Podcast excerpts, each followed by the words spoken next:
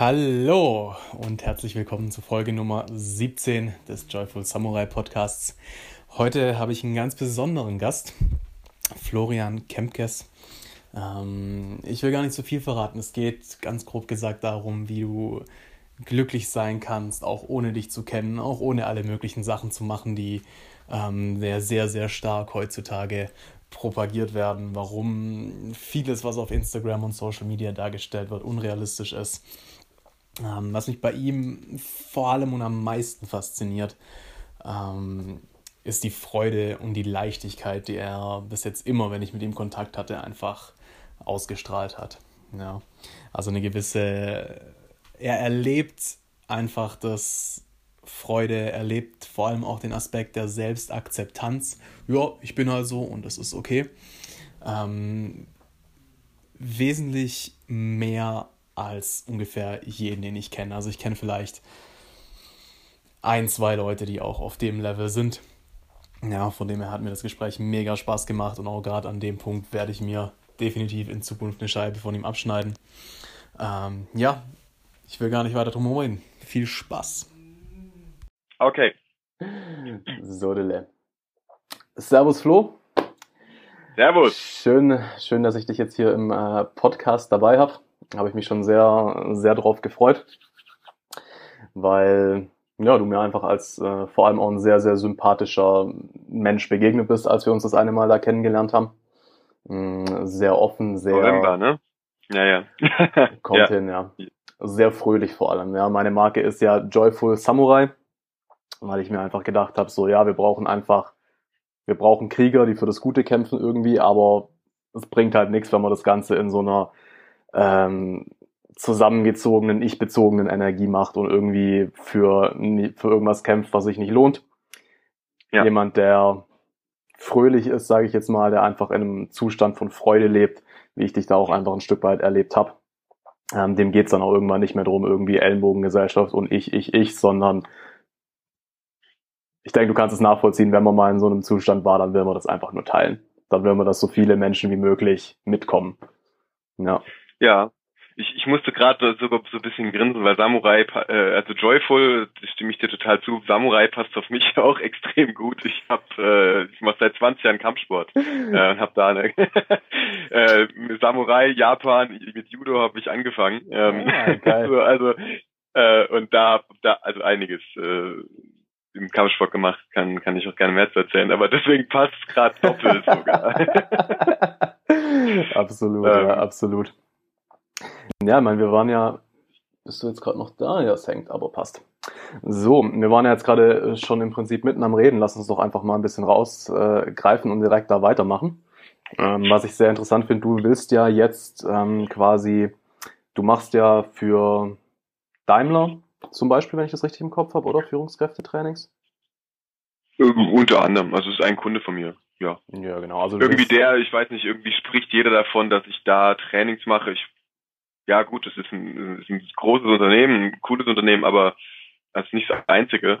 Mhm. aber irgendwie hat sich das so rumgesprochen. Ja, aber mache ich. Ja. Genau. ähm, und willst jetzt aber dann auch quasi mehr an die Privatkunden gehen, ist das richtig? okay, ja, dann war die Verbindung jetzt leider kurz weg. Ja. Ähm, was war denn das letzte, was du gehört hattest? Äh, ich war gerade am Reden, als es bei mir aufgehört hat, aber ich weiß nicht, was du gehört hast. also ich habe äh, quasi meine Frage gesprochen und dann war weg. Ah, äh, und was war die Frage noch? Geil. ähm, Irgendwas, ich mache Führungskräftetrainings. Ja, genau, du machst ja Führungskräftetrainings und ähm, tust gleichzeitig, willst ja jetzt ein bisschen mehr an die Privatleute rangehen. Habe ich das richtig im Kopf? Ja, ja, kann man so sagen. Ähm, also ich mache Führungskräftetrainings für einige deutsche Unternehmen. Ich war eine Zeit lang auch Dozent an der Uni. Ähm, und ich mache schon lange ähm, Coaching. Aber jetzt hängst du gerade schon wieder bei mir. Ja, aber ich, du, na, nee. Ich, okay, hing, ich, ich hing tatsächlich oben rechts bei mir auch, ja, aber okay, keine gut. Ahnung. Ähm, aber noch, ich höre dich ja wenigstens. Äh, genau.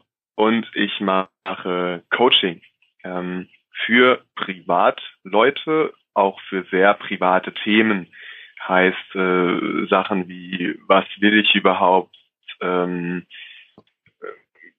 Sachen wie, oh, meine Ehe läuft nicht, was kann ich da tun? Ähm, dann so Dinge wie, hey, ich bin irgendwie nicht glücklich, ich weiß nicht mal warum.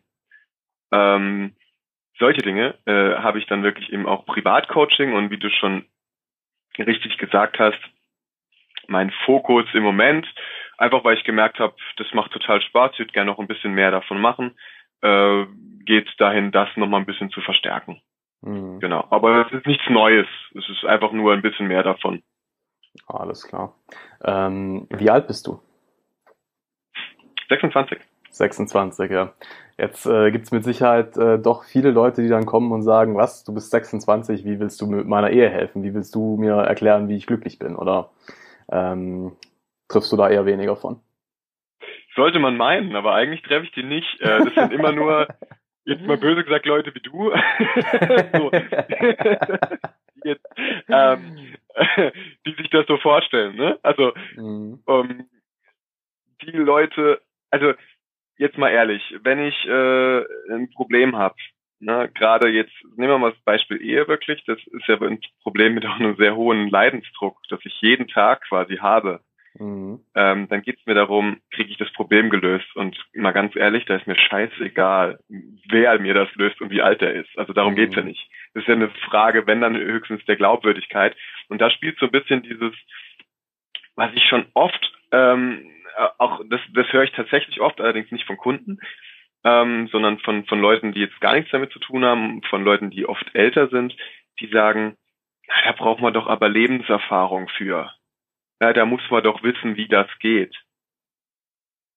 Kann man so sehen, ähm, wenn man aber einmal verstanden hat, was Coaching eigentlich ist, dann ist es auf einmal nicht mehr so. Ne? Also es gibt, ich, ich mache ganz bewusst keine Eheberatung zum Beispiel. Ne? Mhm. Bei dem, bei der, bei einer Frage, die ich ganz oft im Coaching habe, nämlich die Frage, was will ich, ist es noch klarer. Also ich kann als Berater doch nicht jemand sagen, was er will. Also das, ist, das, ist, das ist ja schon völlig widersinnig. Aber in der Ehe ist es genauso. Ich kann dir auch nicht sagen, was für eine Ehe du haben willst und ich kann dir auch nicht sagen, was in deiner Ehe funktioniert. Klar, es gibt äh, Kommunikationstechniken, es gibt Daten umzugehen, man kann mit der inneren Haltung arbeiten, man kann eine ganze Menge Dinge machen, die mit einer sehr hohen Wahrscheinlichkeit es verbessern. Aber ich bin kein Berater, sondern ich bin Coach. Das heißt, ich bin dafür zuständig, ähm, aus dir das rauszuholen, was zu dir passt. Und mir ist da ehrlich völlig egal, ob diese Lösung für mich auch passen würde. Ich habe es ganz oft mit Kunden, ähm, die mit etwas total zufrieden sind und die mit einem Ergebnis rausgehen, das ich erstens nicht hab kommen sehen und wo ich zweitens, was für mich überhaupt nichts wäre, wo ich denke, also da würde ich ja durchdrehen. Aber für die ist das total okay. Und die fühlen sich damit gut. Und, und das ist genau mhm. Coaching. Und das ist das, was die ganzen jungen Leute, die jetzt Coaches werden wollen, nicht verstehen die verstehen nicht, dass es nicht darum geht, den Leuten die Antworten zu geben. Die Leute müssen die Antworten selber finden. Mhm. Ähm, was für einen selbst richtig ist, muss man selber herausfinden. Ja, und dabei kann ich helfen und auch sehr, sehr gut helfen, aber das ist was, das aus einem selbst herauskommt. Es gibt nicht die perfekte Beziehung, sondern die ist für jeden anders und das ist gut so. Äh, und um da wieder die Brücke zurückzubringen, da ist das Alter ziemlich egal. Da muss ich äh, wissen, wie führe ich so ein Gespräch, wie stelle ich die richtigen Fragen, wie kriege ich das aus den Leuten raus und die Lebenserfahrung ist da ganz nützlich, aber die ist also mit, bei weitem nicht der wichtigste Punkt. Mhm. Also was ich da, ich habe ein sehr, sehr geiles Buch gelesen letztens, uh, The Prosperous Coach. Ich weiß nicht, kennst du das? Nochmal, wiederhol's nochmal bitte. The Prosperous Coach. Okay. Kenne ich nicht. Also gerade auch wenn du eine ohne Social Media Strategie fahren möchtest, kann ich dir das sehr ans Herz legen, weil in dem mhm. Buch geht es wirklich genau darum. Ähm, also ich stimme dir auf jeden Fall mit allem, was du, was du sagst, du sagst voll und ganz zu, weil ich bin auch Coach, ich kenne die ganzen Sachen, ich kenne das, wenn mir auch Leute, nicht Kunden hauptsächlich sind es ja witzigerweise immer, äh, solche Sachen ja, sagen. Natürlich. Ja. so. ähm, wo ich nicht ganz zustimme, ist tatsächlich, dass man die Lebenserfahrung nicht braucht. Also ich bin schon der Meinung, dass ich Leute immer nur so immer nur so tief gehen kann, mit Leuten so weit gehen kann, wie ich auch selber in meinem eigenen Prozess gegangen bin. Blöd zu. Verstehst du, was ich meine? Also wenn ich selber noch nicht, mhm. nicht weiß, wie ich rausfinde, was ich will, wie will ich es dann jemand anderem beibringen? Wenn ich selber unglücklich bin, so. wie will ich jemandem beibringen, glücklich zu sein? Ja, das, das stimmt natürlich. Ja, ja, klar. Aber das ist keine Frage von Jahren, also von Alter nein, Jahren. Nein, also, nee, äh, ja, dann, dann da bin ich bei dir, natürlich. Ja, das ist eine Frage ja, also von Erfahrung, aber nicht von Zeit. Beziehung zu führen. muss selbst in der Lage sein, wie herauszufinden, was will ich. Natürlich, ja, da bin ich bei dir, klar, auf ja, jeden Fall. Genau. Ja. Aber dass das nicht an Jahren hängt, ich glaube, da sind wir uns einig. Wenn, keine Ahnung, auch wenn du sagst, du machst seit 20 Jahren Kampfsport, ich weiß, du bist ja auch recht erfolgreich angetreten da, oder? Kann man so sagen. ja. Immer schön bescheiden. Ähm, ich hatte eine ganz gute Zeit. Ja. also. ja. ja. Und allein da hast du wahrscheinlich schon in deinen äh, ja doch auch jungen Jahren, weil ein bisschen ja älter als ich, ähm, einfach mehr erlebt als viele, die einfach zur Schule gehen, heimgehen, Fernseh gucken, zur Schule gehen, heimgehen, Fernseh gucken, zur Arbeit gehen, heimgehen, Fernseh gucken. Ähm, kannst ja. du dir wahrscheinlich tatsächlich mehr Lebenserfahrung äh, zuschreiben als viele, die einfach auch zum Teil Jahrzehnte älter sind. Das kann gut sein, ähm, weil also wenn ich zurückblicke, muss ich wirklich sagen, ich habe äh, in meinem Leben nie viel Zeit verschwendet. Also verschwendet, böse gesagt, ist für mich jetzt Fernseh gucken oder zocken oder sonst was. Das waren alles Dinge, die habe ich nie gemacht. Mhm. Ähm, selbst in Social Media rumgehangen habe ich ganz, ganz wenig. Ähm, ich war immer irgendwie aktiv. Äh, ich war in ganz Europa erst zum Kämpfen unterwegs, dann hatte ich meine eigene Kampfsportschule. Ähm, gelesen habe ich natürlich viel. Äh, ich ich habe oder wenn nicht, habe ich auch was mit Freunden gemacht oder war mit denen unterwegs oder war auf Reisen oder sonst was. Aber diese, diese, was ich finde, Verschwendung von Zeit, die habe ich nie gemacht. Ähm, von daher könnte, kann man das so sehen, dass ich, dass ich wahrscheinlich deutlich mehr Lebenserfahrung äh, oder Le Erlebnisse, deutlich mehr Erlebnisse. Ich glaube, das ist das bessere das Wort. Das ist ein gutes Wort, ja. Als die meisten Menschen, die teilweise auch deutlich älter sind. Und das natürlich zehre ich davon und bin da froh drüber, aber mhm, ja, für jeden seine Entscheidung. Ähm, wie ist denn das? Also, wenn du da jetzt nicht so öffentlich drüber sprechen willst, kannst du mir das auch gerne sagen, aber mich interessiert es einfach auch immer sehr bei ähm, anderen Coaches. Du hast gesagt, du musst wissen, wie man, das, wie man das Gespräch führt, wie man die richtigen Fragen stellt und so. Wie holst du aus den Leuten denn das raus, was sie wollen, damit sie das checken? Das kommt auf die Leute an. Okay. Kompetent und kontextbezogen. Also äh, ich muss mit einem 40-jährigen Millionär oder ich muss nicht, aber ich rede mit einem 40-jährigen Millionär ganz anders als mit einem 25-jährigen Studenten und nochmal anders als mit einer 50-jährigen Führungskraft. Das sind, ähm, das kommt auf das Thema an, das kommt auf die Personen an. Was ich immer habe, ist, ich mache sehr viel mit Humor.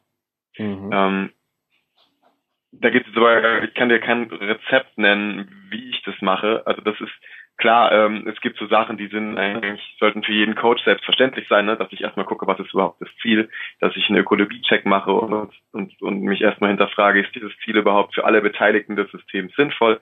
Das sind alle, also klar, sowas mache ich natürlich. Das ist am Anfang. Ich fixiere die äh, Ziele auch schriftlich, das ist mir ganz, ganz wichtig. Ähm, aber wie ich das dann erreiche, das ist völlig unterschiedlich. Also okay. da gibt es nicht den Weg. Aber mit viel Humor meistens. okay.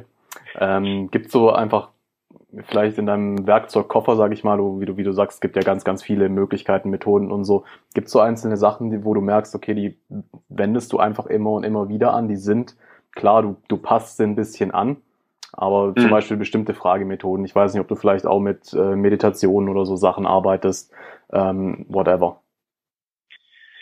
Ja, also ich habe schon mit Meditationen gearbeitet, auch mit ganz gutem Erfolg. Ist jetzt aber nichts, was ich allzu häufig mache. Ähm, klar, also äh, das, das, das kommt natürlich immer aufs Thema an. Ähm, wenn wenn wenn es um die Frage geht, was will ich, äh, ist natürlich eine Vision erstmal was Gutes, was aber in, in meinen Augen noch lange nicht ausreichend ist, ähm, sondern eigentlich ist das mehr oder weniger nur dazu da, um den Dopaminkick zu geben. ähm, Geil. Dann habe ich äh, Methoden wie, ich habe zum Beispiel auch Tests, die ich mal integriere, ne? beim, beim Frage, was will ich, wo es darum geht, was sind dann eigentlich meine Antreiber. Ja? Ähm, ich habe, äh, ich arbeite gerne hypnosystemisch. Das mache ich äh, gerade dann. Das mache ich in zwei äh, Situationen in der Regel. In der einen Situation ist, ich möchte ein Verhalten ändern, aber das passiert halt immer so. Ne? Mhm. Was meinst du mit hypnosystemisch? Äh, ich will eigentlich, ja, da so, so, das ist zum Beispiel, ein Beispiel, was ich letztens hatte, ist, war jemand, der in, in, in, in Sitzungen, das war so ein, na, der hatte ein bisschen Temperament. Und wenn es dem langweilig wurde, ist er direkt vorgegangen, hat teilweise die Leute übergangen, hat gesagt, so komm jetzt Entscheidung, bumm, ne? Also der war einfach dazu ungeduldig. Und danach hat er immer gemerkt, ah, war eigentlich blöd. Hätte ich jetzt die drei Minuten einfach die Fresse gehalten. aber er hat, er hat das, also das war total klar, es wäre besser gewesen, aber in dem Moment hat es einfach schon Klick gemacht und bevor der gecheckt hat, was los ist, stand er schon vorne. Ne? Ähm, da, sowas kannst du sehr gut hypnosystemisch machen. Da kannst du mit den Auslösern arbeiten, kannst es über, über Körperarbeit machen, kannst das quasi wie im Training trainieren. Das, ja, im Ende, bei dem war das, äh, hat man das dann visualisiert als, als quasi als Druck, der quasi von unten nach oben kommt und wenn der oben ist, ist steht er quasi mit auf. Ne? Ähm, und wir haben ihm wir haben ihm visuell imaginativ ein Furzkissen unter den Stuhl gelegt. Und dass jedes Mal, wenn er schon so hoch geht, das Furzkissen los, losgeht. Er einfach nur dadurch kurz in dem Ding unterbrochen wird, schmunzeln muss und sich überlegen kann, will ich jetzt wirklich oder will ich nicht. Ja? So. Geiler Pattern so Interrupt. Thema Humor, ja. also das ist die eine Seite, wo ich so mit, mit das ist mehr so ähnliche Sachen, äh, in der NLP nennt man das Anker setzen, ähm, gibt's da auch. Äh, und wo du ganz krass äh, da arbeiten kannst, ist, wenn das Thema Angst mit reinkommt. Ja, ähm, Ängste kannst du, die meisten wollen sie ja loswerden, ähm, nachdem sie mit mir ein Coaching gemacht haben, wollen sie das in der Regel nicht mehr. Aber mit Ängsten kannst du sehr, sehr gut arbeiten, indem du sie im Außen manifestierst quasi. Ähm, das hört sich jetzt total abgefahren an. Das ist, glaube ich, was, was man einfach mal äh, erfahren muss. Ähm, aber man kann eine Angst, das Problem in der Angst ist ja nicht, dass die Angst da ist, mhm. sondern das Problem in der Angst ist, dass sie einen beherrscht. Dass wir sie ja? nicht da haben wollen. Ja. Genau, ja. Und wenn die, ja, gar nicht da haben, ist, sagt man erstmal, ist aber eigentlich gar nicht das Thema. Also wenn die Angst jetzt irgendwie da hinten wäre und mal kurz rüberrufen würde, hey, du, pass mal da auf und du sagst, alles klar, danke, dann wäre das ja kein Problem. Ne? Die muss ja gar nicht mhm. ganz weg sein. Die muss nur das Beherrschende muss weg sein. Und das kann man machen.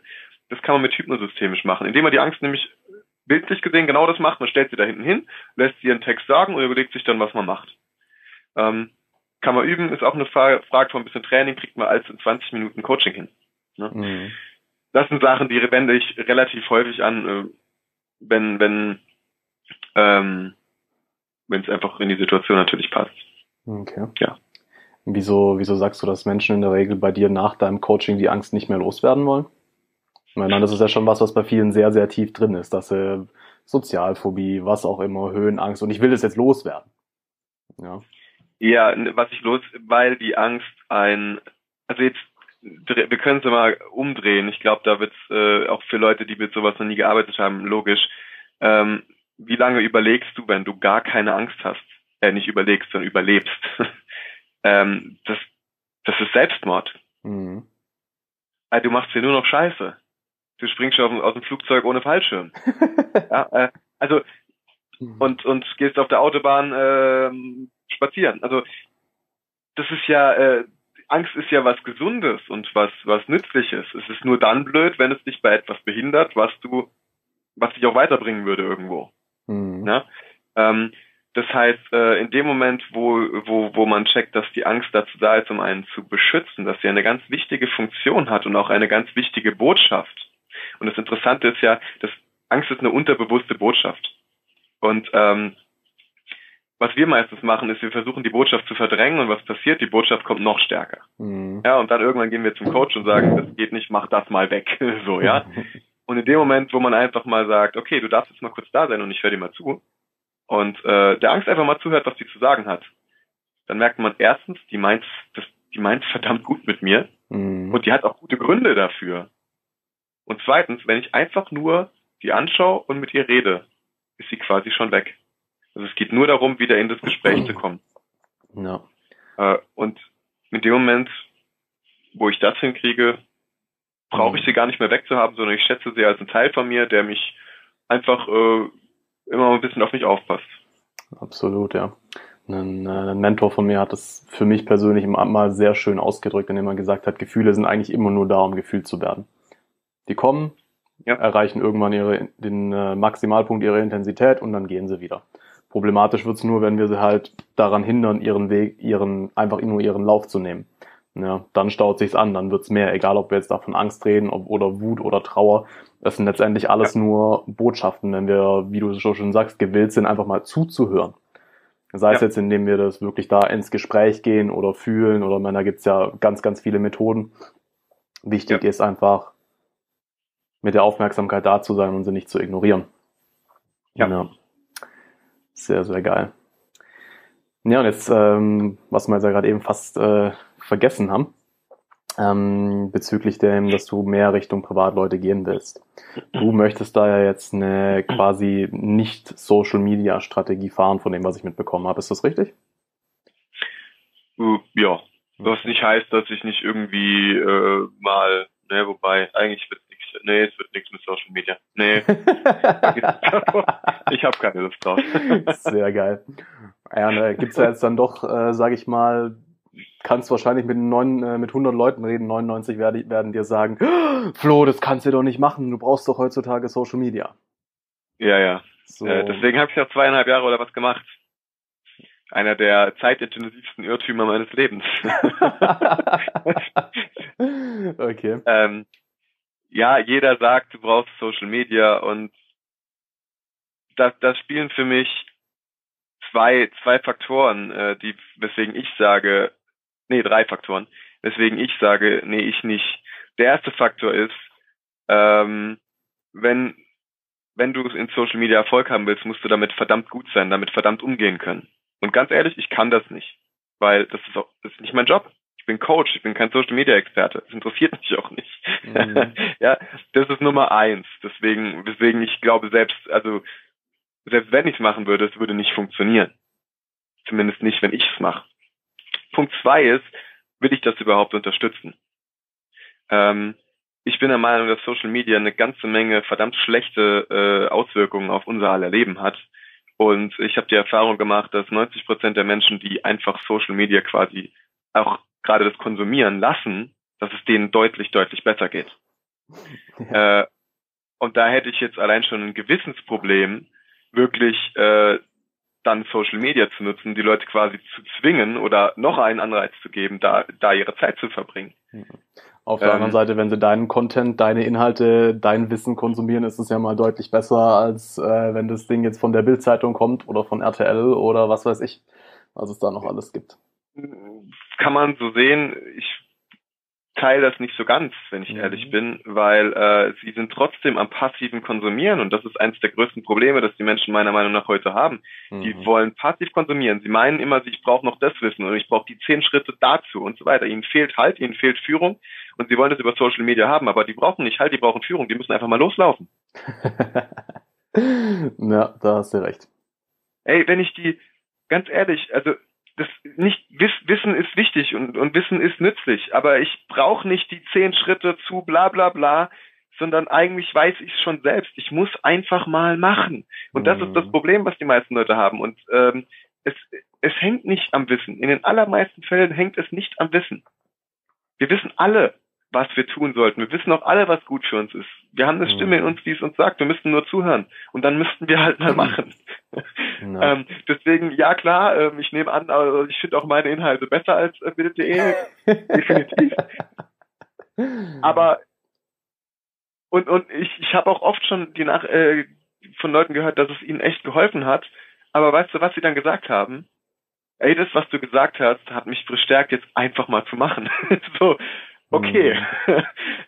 Ja, das wäre jetzt, wär jetzt mein also, nächstes Ding gewesen. Also ich meine, ich will dir da überhaupt nicht reinreden. Ich finde das, ja, ähm, finde es mega, wenn du jetzt mal als jemand, der da doch auch einen gewissen Erfolg hat, einen neuen Weg beschreitest und den quasi ebnest für andere, die da auch Bock drauf haben. Ähm, ja, wobei ich habe den neuen Weg nicht. Also im Moment muss man, da muss ich auch ehrlich sagen, ich habe den neuen Weg noch nicht. Ich weiß nicht genau, wie ähm, wie spreche ich die Leute am besten an? Ich habe da Ideen, ne? ich möchte da ich möchte da äh, auf regelmäßiger Basis Veranstaltungen machen, wo man sich wirklich trifft und mal so, weißt du, so von Mensch zu Mensch redet. Mhm. Ganz was Neues quasi. ja. Mhm. ähm, und wirklich ähm, sich mit den, mit den Leuten richtig reden kann und sich kennenlernt. Ähm, so etwas möchte ich machen, wie ich das aber, wie das genau umgesetzt wird, weiß ich noch nicht. Mhm. Also es ist noch nicht, dass ich den Weg habe. Ich weiß nur, Social Media wird nicht der Weg sein. Ja, klar. Nö, aber du gehst ihn und wo er dann genau hinführt, wie welche Route, ob hier nach rechts oder nach links, ähm, wird man sehen. Ich traue trau dir auf jeden Fall zu, einen Weg zu ebnen, auch wenn er noch nicht da ist. Ne? Mhm. Ähm, also was ich dir aus meiner Erfahrung, wir hatten ja auch in Freiburg ähm, zwei Coaching-Firmen insgesamt jeweils anderthalb Jahre, bis wir dann gemerkt haben, okay, die führen nicht dahin, wo wir es wollen. Mhm. Ähm, Gerade bei der zweiten haben wir recht früh angefangen, einfach wöchentliche Treffen anzubieten. Ähm, ja. Und da war es dann schon so, sei mal, das erste halbe Jahr war es schon echt anstrengend, weil wir halt zum Teil dann auch alleine da saßen. Mm, mhm. Aber wirklich so ungefähr nach dieser Marke von dem halben Jahr war es dann echt so, auch wenn wir mal irgendwie es vercheckt haben, hier Telefonanrufe zu machen und so, zwei, drei kamen dann meistens. Ja. Mhm. Einfach weil sie ganz genau wussten, gesehen haben, okay, Mittwochabends 18 Uhr an dem Ort, da sind halt die Leute. Und ja. wenn du so eine wöchentliche Regelmäßigkeit drin hast, dann müssen die Leute gar nicht groß überlegen, ähm, ist es jetzt heute, ist es nicht, äh, keine Ahnung, gehe ich lieber heim. Nö, mhm. die wissen, es ist und wenn sie dann gerade spontan Lust drauf haben, dann kommen sie hin. Ja. Was habt ihr da gemacht? Ähm, das, am Anfang waren es Motivationstreffen so ein bisschen. Ja, stimmt, das ging tatsächlich noch vor der zweiten Coaching-Firma los, als wir noch im, im Network mehr waren, wo wir quasi einfach ähm, so ein bisschen positiv von unserer Woche erzählt haben. Ja, also wir haben halt den Leuten gesagt, hey, wenn euch irgendwas auf dem Herzen liegt, könnt ihr gerne kurz rauslassen, aber macht's kurz. Das hier soll keine irgendwie Therapiestunde sein, das hier soll sein, wirklich uns zu motivieren, den Fokus auf das Positive zu richten. Lasst es mhm. kurz raus und dann, wenn es draußen ist, überlegt auch mal wirklich, was war denn jetzt positiv in der letzten Woche? Ja, und mhm. haben dann, haben dann einfach so die Runde gemacht. Das Ganze hat sich dann entwickelt bis hin zu einem kleinen wöchentlichen Workshop, wo wir auch Themen ausgearbeitet haben und so. Ähm, haben das mhm. dann irgendwann auch per Kamera aufgenommen, auf Social Media geteilt und so. Mhm. Ähm, da war es dann eben so, dass man zum Beispiel hatte ich mal das Thema Liebe, da habe ich halt irgendwie, glaube halbe dreiviertel Stunde war es über das Thema Liebe referiert. Ich habe eine schöne geführte Meditation gemacht am Anfang und am Ende hat man sich dann einfach über das Thema Liebe und Beziehung einfach ausgetauscht mit denen, die halt da waren. Mhm. Ja. Also so lief das jetzt bei uns ab. Genau. Mhm. Ich habe halt festgestellt, einfach bei den Sachen, ich meine, ich habe auch mal, ähm, war auch schon in einer anderen, ich weiß, sagte Pickup zum Beispiel was? Pickup-Szene? Pickup. Ja, ja. Ja, genau da. Also da habe ich viele meiner Freunde einfach drüber kennengelernt und damals waren es halt auch an dem Punkt, wo wir angefangen haben, wirklich regelmäßig Treffen anzubieten, also wöchentlich vor allem. Dass dann halt irgendwann das nach einer Weile halt anfing, dass die Leute auch kamen. Ja, und dass man da wirklich auch einen regelmäßigen Wert bieten konnte, weil einfach immer sich die Leute getroffen haben. Mhm. Ja. Also das wäre auf jeden Fall insoweit meine Erfahrung, die ich da mit dir teilen kann, was regelmäßige Sachen angeht, die unabhängig von Social Media funktionieren. Ja. ja. Ja. Was vielleicht auch eine Idee wäre, wäre eine Broadcast-Liste oder eine Gruppe auf, äh, auf WhatsApp, wo man die Leute einlädt. Die Idee hatte ich auch schon. Ja. ja, uns ist ja tatsächlich, ich weiß nicht, ob du das wusstest, aber jetzt beim Kollegen, äh, der baut sich nämlich auch gerade eine Community auf. Äh, und am mhm. Anfang mhm. war es noch so, dass halt dann oft viel zu viel geschrieben wurde und hat irgendwann mhm. gesagt, oh, es gibt eine neue Funktion bei WhatsApp. Nur noch der Admin darf posten. Mhm. Das heißt, du hast dann quasi wie eine Broadcast-Liste, aber die Leute wissen, dass sie in einer Gruppe sind. Äh, du hast irgendwie so ein bisschen die Zugehörigkeit, die wissen, dass es die anderen sehen. Ähm, solche Sachen. Also quasi kannst du dir wie einen kleinen Newsletter auch aufbauen und gerade wenn es nicht über Social Media gehen soll, ähm, ja. wäre das auf jeden Fall eine Möglichkeit. Hier schreib da deine Nummer rein, ich add dich in die Gruppe, die kriegen auf WhatsApp dann eine Benachrichtigung, soll ich in der, willst du in der Gruppe sein, der und der hat dich hinzugefügt, dann können sie Ja klicken und zack, sind, sind ein Verteiler drin. Mhm. Ja. Ist ja auch eine Idee, ja. Gucken wir mal. Ja. Ja, ich bin auf jeden Fall sehr gespannt. Du bist, ich auch. du bist im Raum Frankfurt aktiv oder habe ich das richtig im Kopf? Äh, also Homebase-mäßig. Ja, äh, Homebase-mäßig ist bei Mannheim. Äh, Mannheim. In Frankfurt ah. habe ich einiges an, an Seminaren und Veranstaltungen mhm. ähm, gehabt und habe auch immer mal wieder. Okay. Ja, aber ich bin in ganz Deutschland unterwegs. Also mhm. die Hälfte meiner Coaching-Kunden kommt aus Dresden. Die Hälfte, geil. ja. Äh, reden wir jetzt von Firmenkunden ähm, oder Privatkunden? Privatkunden. Ach was, krass. Wie kam das zustande? ich habe einmal, also ich habe äh, Geschäftspartner in Dresden und ähm, über die habe ich einmal einen späteren Kunden dann kennengelernt und der ist sehr, sehr fleißig im Weiterempfehlen. dauert Anrufe aus Dresden. Geil. Ähm, callst ja. du dann, die dann über Telefon oder gehst du, also du, also du gehst ja, da nicht irgendwie Telefon oder Skype, eher Skype dann. Okay. Meistens eher Skype. Okay. Ja. Warum eher, warum eher Skype bei dir? Damit du die Leute auch siehst, oder?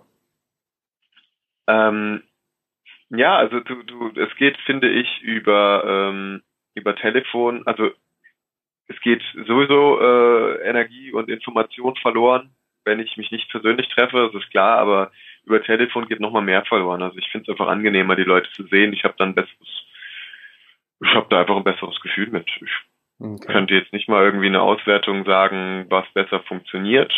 Das ist rein äh, von mir emotional. Ich habe dann ein besseres mhm. Gefühl mit, also biete ich den Leuten Skype an und wenn die Leute sagen, nee, ich würde lieber nur telefonieren oder sonst was, dann ist das auch okay. Ja? Mhm. Aber ähm, ja.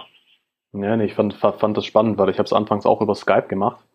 Und ähm, mhm. wo es dann aber über Skype mal nicht ging und Telefon, habe ich festgestellt, dass es für mich viel, viel besser funktioniert. Weil ich einfach. Am Telefon. Ja, genau. Weil ich einfach nicht, also A, kann ich einfach rumlaufen und machen, was ich will.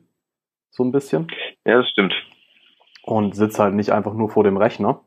Ähm, mhm. Das bisschen mehr, was an Informationen verloren geht, weil ich den nicht sehe, wird für mich tatsächlich dadurch ausgeglichen, dass ich wesentlich präsenter sein kann, wenn ich nicht vom Rechner, wenn ich nicht auf einen Bildschirm gucke. Ja.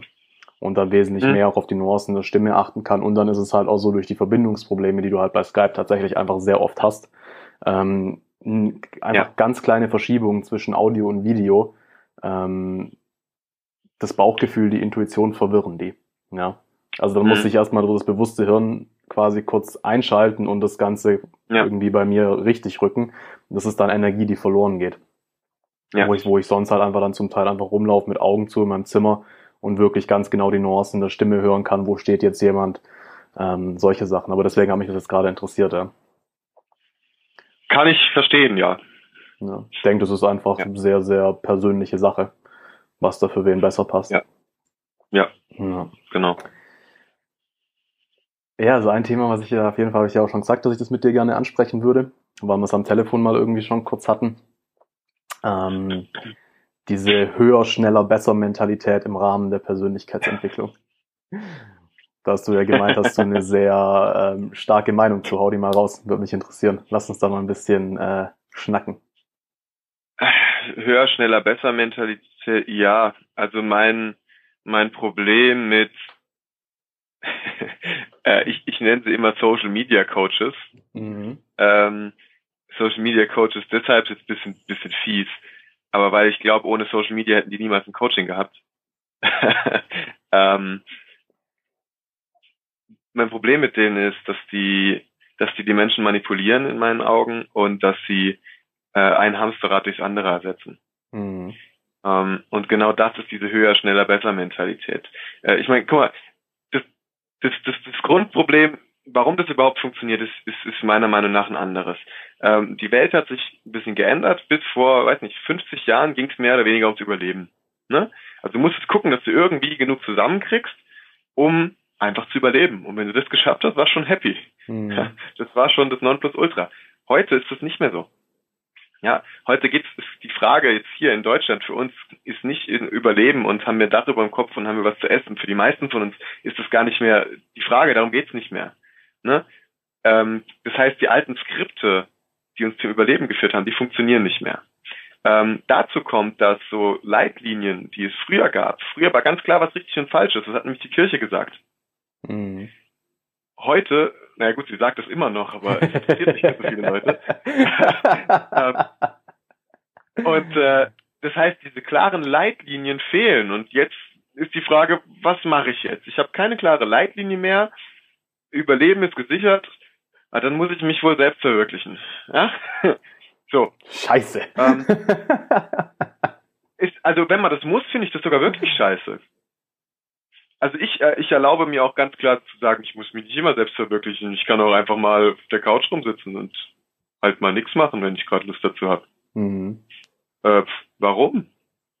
Äh, und ähm, so, viel zu viele Wahlmöglichkeiten, kein klares Skript, keine klare Linie, nichts mehr, ne? Und dann kommen diese Social Media Coaches mit, okay, mit einem geil gemachten Video, mit pfiffiger Musik hinten dran und fette Yachten und Sonnenschein und äh, vielleicht noch tolle Frauen und so weiter und du denkst, oh ja, das sieht eigentlich ganz gut aus, ne? So, ja, ja. Mhm. Können wir mal machen. Und dann sagen sie noch, ich zeig dir, wie du da hinkommst. Ach, ein Traum, oder?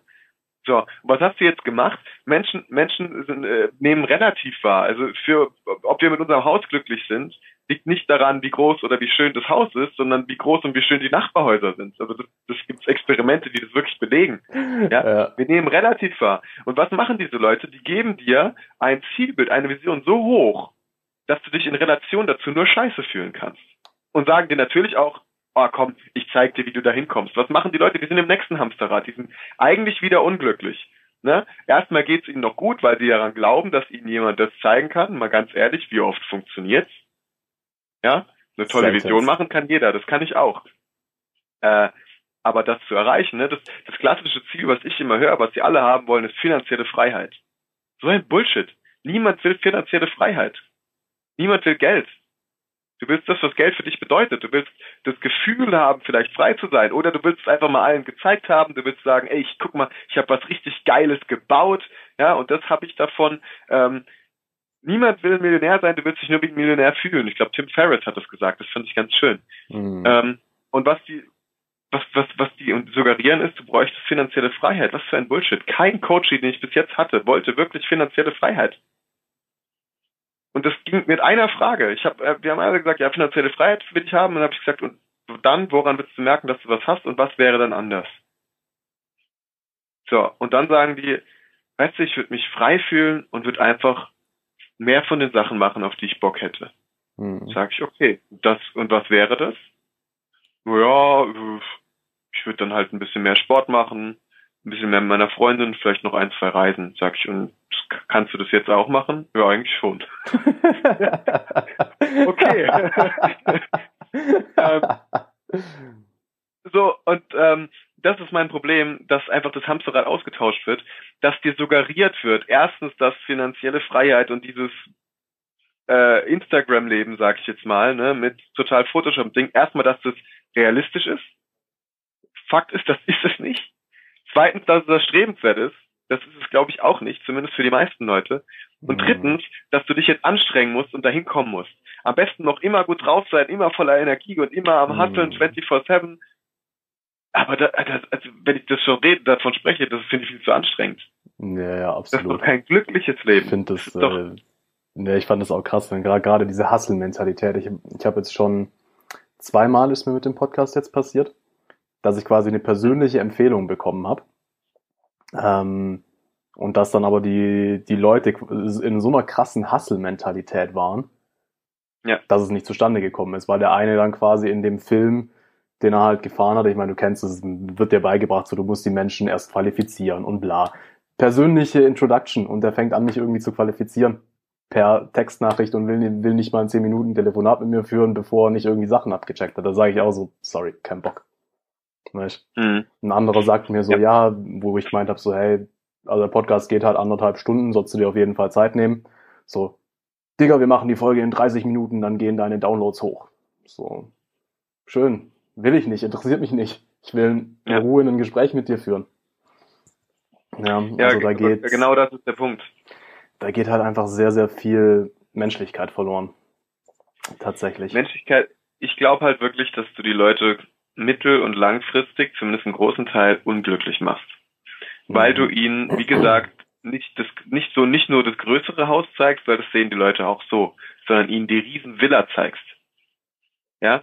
Und, ähm, weil, weil, weil du ein, ein, auf einmal ein Idealbild hast, das du wahrscheinlich nie erreichen wirst.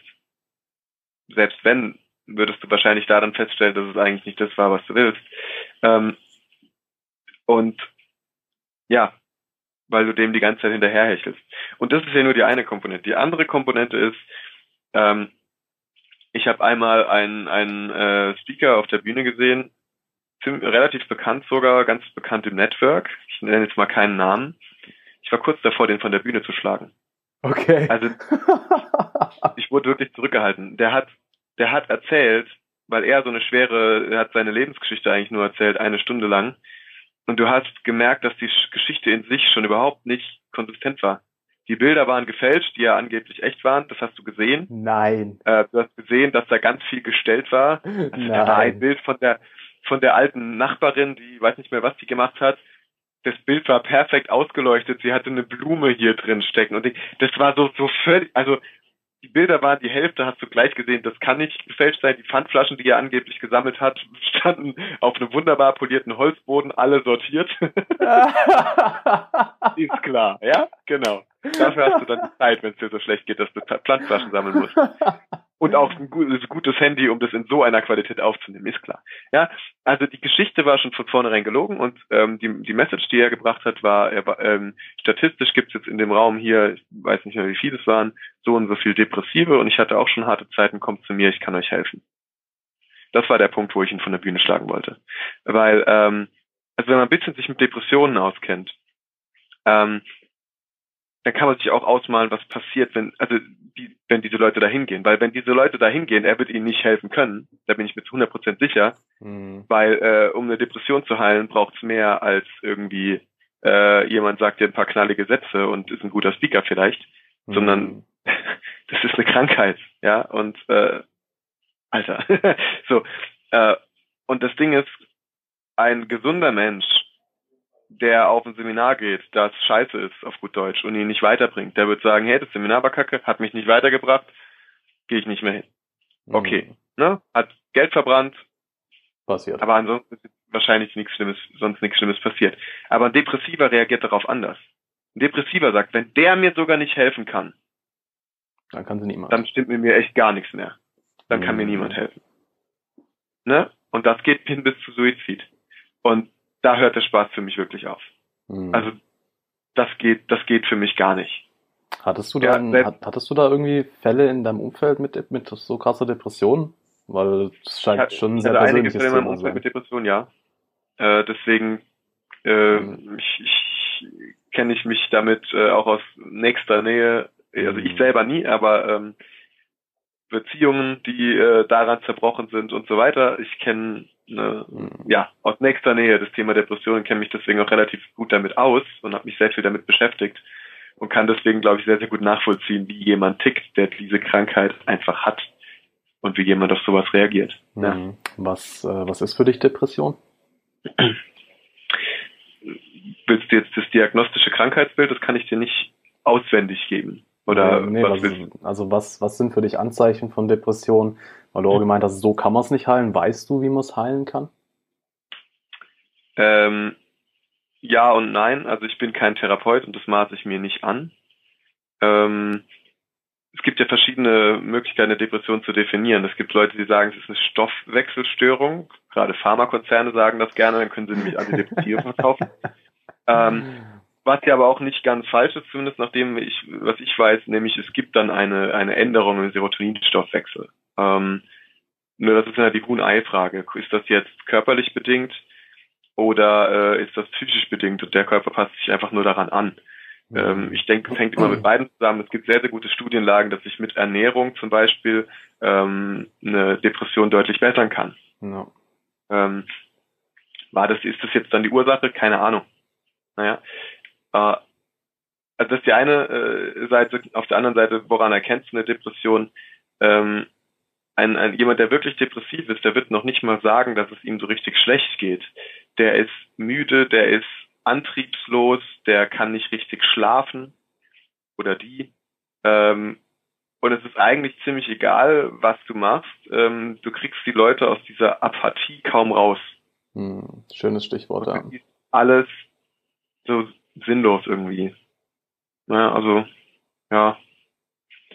Äh, selbst mit, also mich als ziemlich humorvollen Typ, selbst ich krieg die Leute, ich krieg die Leute, äh, jemand, der richtig depressiv ist, krieg, krieg ich nicht zum Lachen. Mhm. Höchstens so ein müdes Lächeln, so aus Höflichkeit. Mhm. Ähm, also das sind so, wo, so, so, so, so, so Symptome quasi, wo ich schon ganz, ganz hellhörig werde, wenn ich, wenn ich das höre. Ähm, und das natürlich über auch einen längeren Zeitraum. Also jetzt mal blöd gesagt, wenn ich einen Kater habe, habe ich vielleicht auch depressive Symptome. Ich schlafe nicht so gut und bin ein bisschen apathisch und aber das ist ein Tag und dann ist es auch wieder gut. Mhm. Ja, also ich meine, das ist jetzt natürlich auch keine, das ist keine medizinische Definition, aber letztendlich ähm, bedeutet es einfach, weil wir alle haben alle möglichen Zustände in uns. Trauer, Wut, Apathie ist einer davon. Jeder von uns ist mal apathisch. Krankhaft wird's ja, halt, krankhaft wird's halt, wenn du aus irgendwelchen Gründen halt ständig in dieser Apathie bist. Ja. ja, du hast ja, ich glaube, da gibt's, da gibt's sogar, glaube ich, eine Definition von, du hast äh, Gefühle, Emotionen, die sind sehr kurzfristig. Äh, manche sagen, Gefühle hat eine Dauer von 90 Sekunden. Ähm, dann gibt's Stimmungen, die sind Tage oder Wochen lang und dann gibt es, ähm, aber habe ich jetzt richtig gesagt? Stimmungen und dann kommst du in die, wie nennt man das dann? Dann kommst du auf jeden Fall nach den Stimmungen, kommst du wirklich in die in die Depression. Also wenn nur, äh, ja, ich, bin ich mir gerade gar nicht sicher, ehrlich gesagt. Na gut, ist ja egal. Nee, ist auch nicht so wichtig. Ähm, aber eine Depression sagst du jetzt zumindest medizinisch erst, wenn das mehr als mal ein paar Wochen ist. Also wenn du jetzt, was weiß ich, eine Trennung hinter dir hast oder so, ähm, und dir geht's total scheiße und du kommst kaum aus dem Bett und so weiter und es ist aber erst zwei, drei Wochen, dann wird der Arzt nicht sagen Depression, sondern depressive Verstimmung. Hm. Äh, und dementsprechend ein bisschen anders reagieren. Wenn das seit Monaten ist, ist das wieder was anderes. Also so kann man es auch ein bisschen ähm, unterscheiden, ja. Hm. Ja, das ist tatsächlich ein sehr, sehr schwieriges Krankheitsbild. Mit so gut wie allen. Ein sehr häufiges. Ja, mit vielen, vielen Sachen, wenn äh, kann, also kann ich jetzt als Coach, ich meine, ich habe ja sogar eine Therapeutenausbildung auch, ähm, hm. bin auch kein Heilpraktiker, deswegen darf ich mich offiziell nicht so nennen. Hm. Ähm, aber das ist tatsächlich mit das Schwierigste, was du haben kannst, weil du bei allen anderen Sachen kannst du irgendwie mit der Emotion, die da ist, arbeiten. Und je nachdem, wie krass apathisch jetzt ein Mensch ist, kommst du halt überhaupt nicht an die Emotionen ran. Ja. ja. Also das ist halt das Heftige dabei. Ja, ich habe ja. das sehr, sehr, ähm, ich weiß nicht, würde mich glaube mal interessieren, was du da, inwieweit du da in der Richtung äh, belesen oder erfahren bist, falls du sowas aber vor Kamera sagen möchtest. Ähm, es gibt, sagt dir Ketamin was? Nochmal bitte? Sagt Ketamin? Ketamin, ja. Ja. ja ähm, ich brauche aber gerade, um, um zuzuordnen. Aber red erstmal weiter. Ähm, also ursprünglich war es mal ein Betäubungsmittel für große Tiere. Ähm, mhm. Mittlerweile wird's für Narkosen bei OPs und so hier in Deutschland verwendet. Mhm. Einfach aus dem Grund, weil du bist zwar komplett anästhesiert, aber egal wie viel du von dem Zeug nimmst, deine Organe funktionieren. Du atmest, okay. dein Herz schlägt und so weiter. Ja, jetzt haben halt verschiedene Leute festgestellt, dass es in geringen Dosen auch psychedelische Wirkung hat. Mhm. Ähm, und gerade in Amerika, Kanada mit der MAPS Association gibt's ja jetzt auch, also haben sie jetzt quasi wieder mal die Erlaubnis, mit solchen Dingen, die eigentlich verboten sind, zu forschen im medizinischen Sinne. Ähm, mhm. Und Ketamin haben sie sehr, sehr, sehr, sehr gute ähm, Prozentzahlen wirklich, was Heilung angeht von Depressionspatienten. Und ich rede hier jetzt wirklich nicht, okay. nicht von Treatment, von Behandlung, dass sie das irgendwie dauerhaft nehmen, sondern wir reden mhm. davon, dass sie das sechs Wochen nehmen, das danach absetzen und die Depression wegbleibt. Okay. Ja, also da gibt's ähm, sehr, sehr interessante Sachen auch in der Richtung. Ich hoffe, dass es auch mal, äh, dass Deutschland da jetzt bald mal nachzieht mit diesen Sachen. Ähm, weil gerade auch, also es ist äh, echt witzig, wenn man sich da mal wirklich mit beschäftigt, LSD, MDMA, also Ecstasy und so. Ähm, auch da haben sie bei solchen Studien ganz, ganz, ganz krasse Erfolge mit verschiedenen Krankheitsbildern, wenn es einfach therapeutisch beziehungsweise medizinisch eingesetzt wird. Ja, also ja. Erfolge, die weit jenseits von allem sind, was die Pharmaindustrie produziert. Weit jenseits. Ja. ja. Kann ich mir gut vorstellen. Weiß gar nicht, ob ich es ob ich's so richtig gut finde.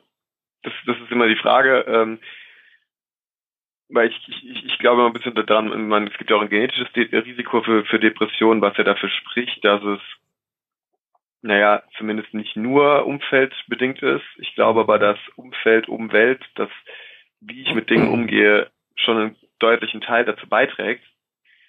Äh, und was mir an, an dem dabei fehlt, ist, äh, damit umzugehen. Ne? Weil nur weil ich nicht mehr depressiv bin, heißt ja auch nicht, dass ich glücklich bin. Mm, ganz klar. Also ich meine, das sind auch ja. ähm, diese Studien gerade mit MDMA, da wird posttraumatisches. Stresssyndrom mit behandelt. Ähm, mhm. Das ist auch wirklich mit einer Therapie verbunden. Also das ist nicht, die, die nehmen das, okay. werden alleine gelassen oder die nehmen das am besten noch in einem sterilen äh, Krankenhausraum. Nee, die sind in einem schön eingerichteten Therapeutenzimmer, mit denen wird dann vier bis sechs Stunden für die Dauer des Trips gearbeitet wirklich. Und mhm. dann kriegen die natürlich auch Hausaufgaben, macht das und das und das ist dann, glaube ich, insgesamt ein Prozess, der sich über zwölf Wochen zieht. Ja. Okay. Wo die dann auch wirklich betreut werden und wo die innerhalb dieser zwölf Wochen, ich glaube, drei bis vier ähm, MDMA-unterstützte Sitzungen haben, aber ansonsten auch ganz normale, wo dann normal mit denen gearbeitet wird. Ja, also klar, einfach nur hier schluckt eine Pille und dann ist gut, ähm, funktioniert auch da nicht. Das ist ganz klar. Würde mich auch wundern, wenn das, ja. wenn das langfristig funktionieren würde. Ja. Hm. Absolut. Gut, dann ist ja aber, äh, dann ist das MDMA ja mehr oder weniger nur ähm, das Mittel, um quasi die Energie erstmal zu bekommen, um etwas zu ändern. Ähm, also ich habe mich hauptsächlich mit dem beschäftigt und da reden wir nicht von Depressionen, sondern von posttraumatischem Stresssyndrom. Und da ist einfach das Ding, dass dich äh, das MDMA, ich weiß tatsächlich nicht, wie es chemisch funktioniert, aber letztendlich die Erfahrung, die du hast, ist, dass du wie in so einer Blase aus Liebe bist. Ja. ja. Also du fühlst dich einfach unglaublich geborgen, unglaublich geschützt. Und damit mhm. hast du in dieser Blase die Möglichkeit, halt mit einem Therapeuten viel, viel tiefer über die Erfahrung zu, zu reden. Ja, da kann ich es tatsächlich auf einer relativ auf einer neuroplastischen Ebene kann ich es erklären, weil ich da mal ein Buch zugelesen habe. Ähm, jedes Mal, wenn wir uns an irgendwas erinnern, wird die Erinnerung quasi wieder überschrieben in der Art und Weise und das Gefühl, was wir jetzt gerade haben, wird damit reingeimpft. Und wenn ja. du jetzt halt über die Sachen redest und gleichzeitig aber ausgelöst durch diese Droge in einer absoluten Blase der Liebe bist, dann kannst mhm. du damit halt den Stress aus diesen Erinnerungen langsam rausnehmen. Ja. Ah, okay. So das ist dann was ähnliches, wie was du als im Coaching machst. Äh, das, das mache ich auch als, wenn ich über schwierige Erfahrungen rede, auch wenn es jetzt keine Therapie ist, dass du eine quasi so eine sogenannte Beobachterposition aufbaust. Ne? Also, dass du nicht sagst, ähm, okay, wie ging es dir? sondern das, oder wie geht es dir jetzt damit und was, sondern dass du sagst, okay, pass auf, damals, als du das hattest, der Dominik von damals, ähm, wie ging es dem denn damit? Und damit gehst du automatisch innerlich in eine Art Abstand und dann kannst du über solche Dinge viel, ähm, viel besser reden und ohne dass es dich direkt trifft. Dissoziation nennt sich das dann halt. Ne? Das ähm, aber das wäre dann natürlich eine deutlich stärkere Form der Dissoziation. Ja, aber dann verstehe ich das Prinzip. Hm. Es ist, es ist vor allem, also neuroplastisch passiert Ähnliches. Es wird einfach nochmal neu überschrieben und andere Emotionen kommen mit rein. Mhm. Mhm. Aber tatsächlich musst du nicht mal in diesem Zustand disassoziieren. Weil du ja. wirklich, weil es so eine, so eine krass herzöffnende Droge ist, mhm. dass du, es passiert schon auch eine gewisse Disassoziation. Mm, du kannst aber einfach an die Sachen sehr mit, mit, mit, mit Mitgefühl rangehen. Du kannst sehen, dass mhm. du damals dein Bestes gegeben hast. Du kannst sehen, wie sehr du gelitten hast. Ähm, also mhm. ja, doch, es ist schon eine gewisse Disassoziation auch damit drin. Äh, in gewisser Art und Weise. Ja. Ja, finde ich, äh, finde ich sehr spannend, was man auch tatsächlich alles machen kann. Und äh, also ganz ehrlich, ich meine, du sagst, du bist kein Therapeut, du bist ein Coach, du machst keine Therapie, aber das ist auch eine therapeutische Methode. Ja, und ja der Übergang ist ja fließend. Ganz genau, ja. Der Übergang ist verdammt fließend. Ja. ja absolut. Mal letztendlich kannst du, also irgendwo habe ich mal eine Definition gelesen, okay, bei der Therapie geht es um die Vergangenheit, beim Coaching geht es um die Zukunft. Ähm, kann ich in, stimme ich insoweit nicht zu, weil du kannst nur eine sinnvolle Zukunft kreieren, wenn du auch im Frieden mit der Vergangenheit bist. Ja, ähm, ich glaube, das ist eine Vereinfachung von ähm, von was schon ja von der unterschiedlichen Herangehensweise, die du in der Regel hast. Also gerade so die, die, die ich sage jetzt mal Therapie im Sinne von der Psychoanalyse geht ja davon aus, das ist ja, das ist ja das, das, was wir auch normalerweise haben. Ne? Wir haben ein Problem. Dieses Problem hat eine Ursache. Äh, nee, erstmal müssen wir das Problem verstehen. Wenn wir das mhm. Problem verstanden haben, haben wir eine Ursache und die wollen wir auch verstehen. Und wenn wir das verstanden haben, dann können wir eine Lösung finden. So. So geht ja ein Therapeut vor. Ne? Die meisten Therapeuten, die gucken, okay, ähm, erstmal verstehen, was ist hier das Problem. Wenn wir das verstanden haben, wo kommt das her? Was ist die Ursache? Und wenn wir das haben, dann gehen wir zur Lösung. Und Coaching, ähm, gerade lösungsorientiertes Coaching, was ich auch sehr oft mache, sagt, ich habe ein Problem äh, und eigentlich ist es hier unten völlig scheißegal, weil ich will doch nur die Lösung haben. Mhm. Und in den meisten Fällen ist es wirklich scheißegal. Ähm, wenn du, wenn du die Menschen fragst und sagst, okay, und was willst du? Und das musst du meistens drei, viermal fragen, bis sie dir eine Antwort geben, weil die meisten, meisten Leute wissen sehr, sehr gut, was sie nicht wollen, aber nicht gut, was sie wollen. Oder sie und denken, was sie wissen, was sie wollen und geben dir eine generische Antwort wie finanzielle Freiheit. Ja, genau, oder das. ähm, und wenn du sie dann fragst, okay, ähm, willst du jetzt das oder willst du verstehen, warum das, was du nicht willst, jetzt da ist? Dann sagen sie, ja nee, eigentlich will ich das. Dann sage ich, gut, ähm, also wenn es für dich okay ist, dann würde würden wir uns einfach die Zeit sparen, um zu ergründen, wora, woran das liegt und einfach nur gucken, dass du das kriegst, was du willst. Und für die meisten ist das total okay. ähm, und äh, also das war so eins, diese Erkenntnis war für mich einer der wichtigsten Gamechanger meines Lebens, weil ich habe auch so gedacht. Ich wenn wenn ich irgendwie keine Ahnung auf der Couch gesessen habe oder sonst wie und mir ging es irgendwie gerade, ich hatte einfach gerade keine gute Laune, dann war meine erste Frage, warum? Was ist los? Warum habe ich denn jetzt schlechte Laune? Sollte ich vielleicht was essen? War das nicht gut? Habe ich schlecht geschlafen? Habe ich schlecht geträumt? Sollte ich vielleicht mal wieder Sport machen? Habe ich mit irgendjemand Stress und hab's vergessen? Ne, so, das sind jetzt aber alles keine mhm. Fragen, nach denen es dir wirklich besser geht. Mhm. Sondern du denkst dir dann nur über Negatives nach. Schöne Frage ähm, finde ich da immer, auf was habe ich gerade Lust, was wird mir jetzt gut tun? Und manchmal ist es dann auch, bleib ja. auf der Couch liegen, wie du vorher so ja. gesagt hast, und mach einfach mal nichts. genau. Ja, sogar passt genau die, die, die Frage, die ich mir stelle, ist, was will ich jetzt? Mhm.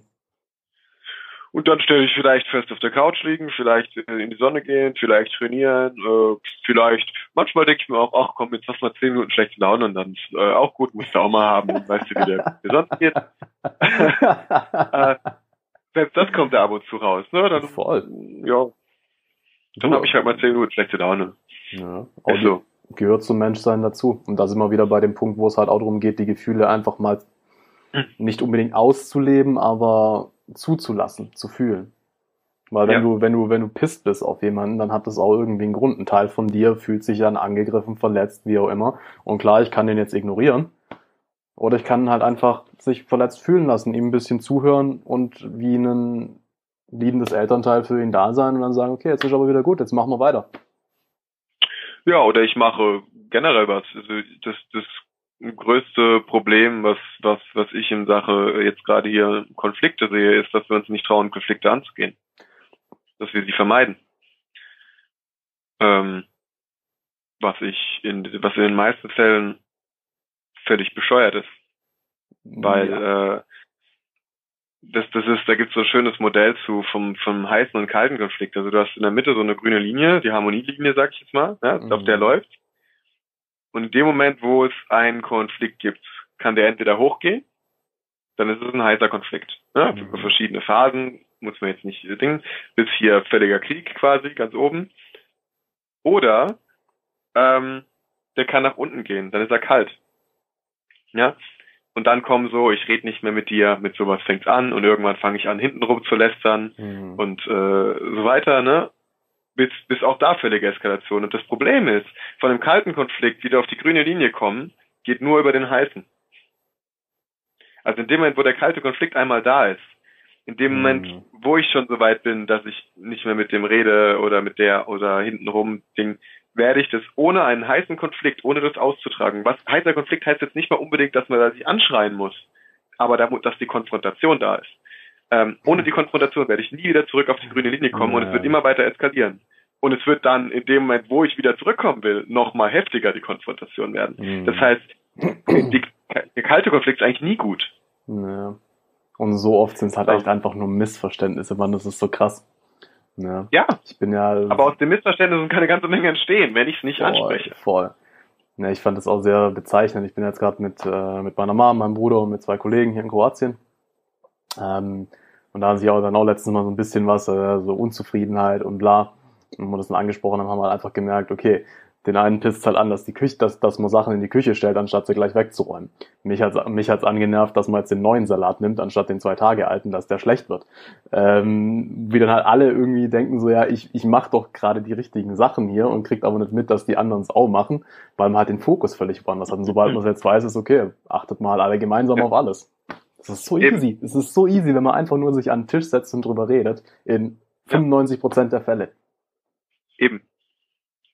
Und in den 5% der Fälle, wo es nicht so easy ist, das zu klären, ist es später noch schwieriger. Also ja. ja. hm. Absolut. Lass uns zu dem Hamsterrad-Thema zurückkommen. Ähm, was ist denn deine Lösung? Meine Lösung ist, hör auf dich selbst. Mhm. Wie mach ähm, das? Schalte mal den Input von außen ab Und zwar nicht nur fünf Minuten, sondern mal ein paar Tage oder Wochen. Gerade den Social Media Input. Heißt nicht, dass du nie wieder gar nicht mit deinen Freunden reden musst oder sonst was. Und geh mal in dich und frag dich, was ist mir denn wirklich wichtig? Hol dir gerne einen guten Coach zur Unterstützung, wenn du sagst, es fällt mir schwer. Klar. Zum Beispiel den Flo von 3.0 Coaching. Zum Beispiel, ja. Ähm, äh, und, und frag mal, was will ich? Und versuch dich mal wirklich von dem frei zu machen, weil wir werden konstant manipuliert. Unser ganzes Wirtschaftssystem, unser ganzes, unsere ganze Gesellschaft äh, basiert darauf, dass wir unglücklich sind und dass wir manipuliert werden. Mhm. Weil wenn, wenn wir wirklich frei uns überlegen würden, was ist mir wichtig, dann würde keiner oder so gut wie keiner mehr Luxusautos kaufen, keine Markenklamotten. Die komplette Wirtschaft würde zusammenbrechen, weil jeder sagen würde, ja gut, ein Bett über, äh, so ein Dach über dem Kopf wäre nicht schlecht, ein Bett zum Schlafen und irgendwas, um mich fortzubewegen und halt irgendwas, damit ich nicht friere. Mhm. Ne? Alles, was darüber hinausgeht, ist in den meisten Fällen, na klar, man will auch, manche wollen auch wirklich, äh, sagen zumindest, ja, aber ich will ja auch gut aussehen und mich schön anziehen und das macht mir Spaß. Wie oft machst du dich denn schön hübsch für einen Abend auf dem Sofa? Ne? Also wenn es nur um dich gehen würde. ähm, also das komplette, wenn die Leute, wenn wir wirklich alle und äh, wirklich glücklich wären und und wirklich nur auf uns hören würden, das komplette System würde zusammenbrechen. Ne? Ähm, und damit will ich jetzt gar nicht sagen, äh, keine Ahnung, kauf dir einen Campingbus und, und äh, führ ein völlig alternatives Leben. Wenn du willst, mach, aber das ist gar nicht die Botschaft. Die Botschaft ist, verstehe erstmal, wie das System funktioniert und nimm dann einen gesunden, für dich gesunden Abstand dazu. Mhm. Und ähm, das ist was, was glaube ich, also wenn, wenn ich etwas raten sollte, dann ist es das. Nimm den gesunden Abstand, Abstand, überleg dir mal wirklich, wie funktioniert dieses System und dann überleg dir, was ist denn jetzt für mich davon wichtig und was davon möchte ich übernehmen und was davon aber auch nicht. Mhm. Und dann tu das. Egal, was die anderen sagen, weil die anderen werden es dir einreden wollen, so wie sie mir alle einreden wollen, ich brauche Social Media. Absolut. Ähm, und da ist ja das nächste, was man dann verstehen muss, äh, in dem Moment, wo du ähm, aus einem System ausbrichst, wo du etwas anders machst, äh, bedrohst du, bedrohst du dein Umfeld. Und das sollte dir klar sein. Ähm, weil entweder äh, du, du, du, du machst was anders, das ist ungewohnt, das ist neu, das ist unsicher, die Leute wissen nicht mehr, wie sie sich dich so richtig einschätzen können. Äh, und äh, in, es ist allein schon vom Ergebnis her eine Bedrohung, weil entweder ähm, funktioniert es nicht, ja, dann bist du vielleicht schlecht drauf oder sonst was und so weiter, Bedrohung. Oder es funktioniert und die müssen ihr eigenes Leben überdenken. Das ist auch scheiße. Ne? Ähm, also in jedem Fall rechne, wenn du mit das, also als, als, als ich zum Beispiel, ich hatte vier Jahre lang überhaupt kein WhatsApp. Ähm, was ich mir anhören musste. ich nur, weil ich kein WhatsApp hatte. Also das war, das war krass. Ähm, ich gucke kein Fernsehen. Ja? Mhm. Gut, sagen, das hat macht mittlerweile ist das kein großer Widerstand, weil in meinem Umfeld irgendwie niemand Fernsehen mehr guckt. Das war mhm. am Anfang aber auch äh, ein Riesenunterschied. Ähm, meine Freundin, die hat nicht mal Facebook oder Instagram. Die hat nicht mal einen Account, gar nichts. Auch nie wirklich gehabt. Ähm, was ich mir da alles anhören kann. In Stellvertretung für sie quasi. Die, die hat kein Facebook. Ja, warum? warum nicht? Sie hat trotzdem Freude und Leben und sie existiert. So, ähm, ja, also genau, das wäre, das wäre mein Rat. Äh, überleg dir, was dir wirklich wichtig ist. Mal, oh, versuch den Einfluss von außen mal wirklich bewusst auszuklammern. Und wenn du dann was anders machst, mach dich darauf gefasst, dass dein Umfeld dich versuchen wird, zurückzuziehen. Was überhaupt nicht bös gemeint ist, aber es liegt einfach daran, dass es, dass die Leute unbewusst bedroht. Letztendlich wollen sie dich, wollen sie dich nicht verlieren. Ein Stück weit gerade die, die dich dann auch lieben. Ja. ja. Und wenn und klar ist halt eins, das hast du wahrscheinlich auch auf deiner Reise bemerkt, es fallen halt mit der Zeit immer mehr und mehr Leute weg, die halt den Weg nicht irgendwie auch für sich anfangen zu gehen. Klar. Äh, wobei ich auch Freunde habe, die diesen Weg nicht so in, in, in so einer Bewusstheit gehen wie ich und das ist total okay. Ähm, was sie aber nicht machen, ist mir irgendwas versuchen einzureden. Das, haben, das mhm. akzeptieren sie und dann ist es für mich total in Ordnung. Das aber da muss jeder für die eigene Balance, Balance finden. das habe ich auch. Es war halt tatsächlich mal so, dass die Leute, also muss ich wirklich, ich hatte unglaubliches Glück in meinem Umfeld damals, wo ich angefangen habe, mich mit den Sachen zu beschäftigen, weil ich wirklich mhm. sehr wenig Widerstand bekommen habe, obwohl die eigentlich echt gar keinen Bock auf die Sachen haben. Also Widerstand habe ich immer nur dann bekommen, wenn ich probiert habe, denen was aufzudrängen. ja. Was total okay ist. Voll, klar. Oder beziehungsweise, ja. nee, was ich gemacht habe damals war nicht okay. Das ist auch was, was ich einfach lernen musste. Leute mhm. dann äh, so sein zu lassen, nicht zu versuchen, meinen Weg äh, auf die zu projizieren. Ja. ja. Aber klar ist halt auch im Gegensatz zu damals sind es nicht mehr die, mit denen ich jeden Tag in Kontakt bin. Trotzdem freue ich mich mega, wenn ich mal einen Abend mal wieder was mir hier ein paar Bierchen mit denen heb und alte Zeiten wieder aufleben lasse und so. Äh, es sind trotzdem ja. noch meine Freunde. Ja. Eben. Aber erstmal dieses Loslassen, gerade wenn man eng ist, ähm, ist egal, ob du jetzt da von einer Beziehung oder Freundschaft reden, kann oft sehr, sehr schwer sein. Ja, also für mich persönlich war es war zum Beispiel Freundschaften loszulassen, in den meisten Fällen, gerade wenn es gute Freunde waren, wesentlich schwerer als wirklich Beziehungen loszulassen. Ja. Hm. Klar. Keiner hat gesagt, dass der Weg leicht ist. Wäre auch langweilig. Nee, absolut nicht. Aber wie du, wie du sagst, ja was, äh, was kann ich denn machen, wenn ich jetzt sage, okay, ich möchte, ich bin unglücklich, ich möchte gern glücklich werden und okay, ich stelle jetzt mal Social Media ab, aber was, was, was mache ich dann? So. In der Zeit, oder? Also ich frage jetzt mal on, on behalf of im Namen von jemandem, der jetzt sagt, okay, mir geht's so, ich bin vielleicht ein bisschen, ich habe eine depressive Verstimmung oder weiß nicht so recht, was ich mit meinem Leben anfangen soll und okay, ich meine, ich kann jetzt Social Media und so ausmachen, aber dann sitze ich ja irgendwie nur da und was bringt mir das? Gibt es da irgendwas, was ich tun kann? Ja, also ähm, erstmal, wenn wenn wenn ich äh, dann nichts zu tun habe, sollte mir das zu denken geben und dann sollte ich mich vielleicht fragen, naja, wann war ich denn das letzte Mal glücklich und wann ging es mir gut und was würde mir denn jetzt Spaß machen und weiß nicht, bei mir, also bei mir kommen dann so Sachen wie, ich komme aus der Pfalz, äh, mit ein paar Kumpels eine Scholle trinken ähm, oder äh, ins Training gehen äh, oder äh, einfach nur einen netten Film vielleicht sogar gucken. Ähm, ja, wobei bei mir wäre es mehr ein Buch. Einfach nochmal ein gutes Buch lesen. Ja? Vielleicht so einen uralten Karl-May-Roman. Das wären jetzt meine Antworten. Ja? Geil. Ähm, aber das ist eigentlich die Frage, die ich mir stellen muss. Was, was wird mit denn jetzt, was könnte ich denn jetzt machen, wo ich sage, das ist cool? da hätte ich Bock drauf. Äh, und klar, die Freunde haben jetzt dann vielleicht nicht sofort Zeit, vielleicht muss ich dann ein bisschen planen. Aber ähm, normalerweise weiß schon jeder, was zu tun, was irgendwie sinnvoller ist und mehr Spaß macht, als, mhm. als jetzt in Social Media zu hängen. Schon. Was ich, also was ich auch immer eine sehr, sehr schöne Frage finde, ich auch bewusst mir regelmäßig stelle, was könnte ich denn jetzt gerade ausprobieren, was mir vielleicht Spaß machen könnte. Ja, Klar. Das ist auch immer, immer sehr cool, was auf was für Ideen man dann teilweise manchmal kommt. Ja. Und genau. Auch oft mit Widerständen verbunden. Also was es bei mir zum Beispiel jetzt vor einiger Zeit gewesen ist, ähm, so dieses Rausgehen in die Natur war bei mir nie, nie so drin. Irgendwie, das mhm. ich, ist mir nicht von klein auf mitgegeben worden. Das ist, äh, beziehungsweise ich glaube, meine Eltern haben es versucht, aber damals war ich eher so äh, am PC sitzen und zocken. Ja, und dann kam mir wirklich die Idee, hey, das machen viele, geh doch mal raus. Und mhm. ich habe richtig gemerkt, wie dann aber auch ein, ein, Widerstand in mir aufgekommen ist, so, weil ich es halt einfach, weil es außerhalb meiner Komfortzone lag. Ja. ja. Und auch das ist was, wo man gerade bei solchen Sachen ähm, für mich ist alleine sein also mit die schönste Zeit, die ich verbringen kann mittlerweile.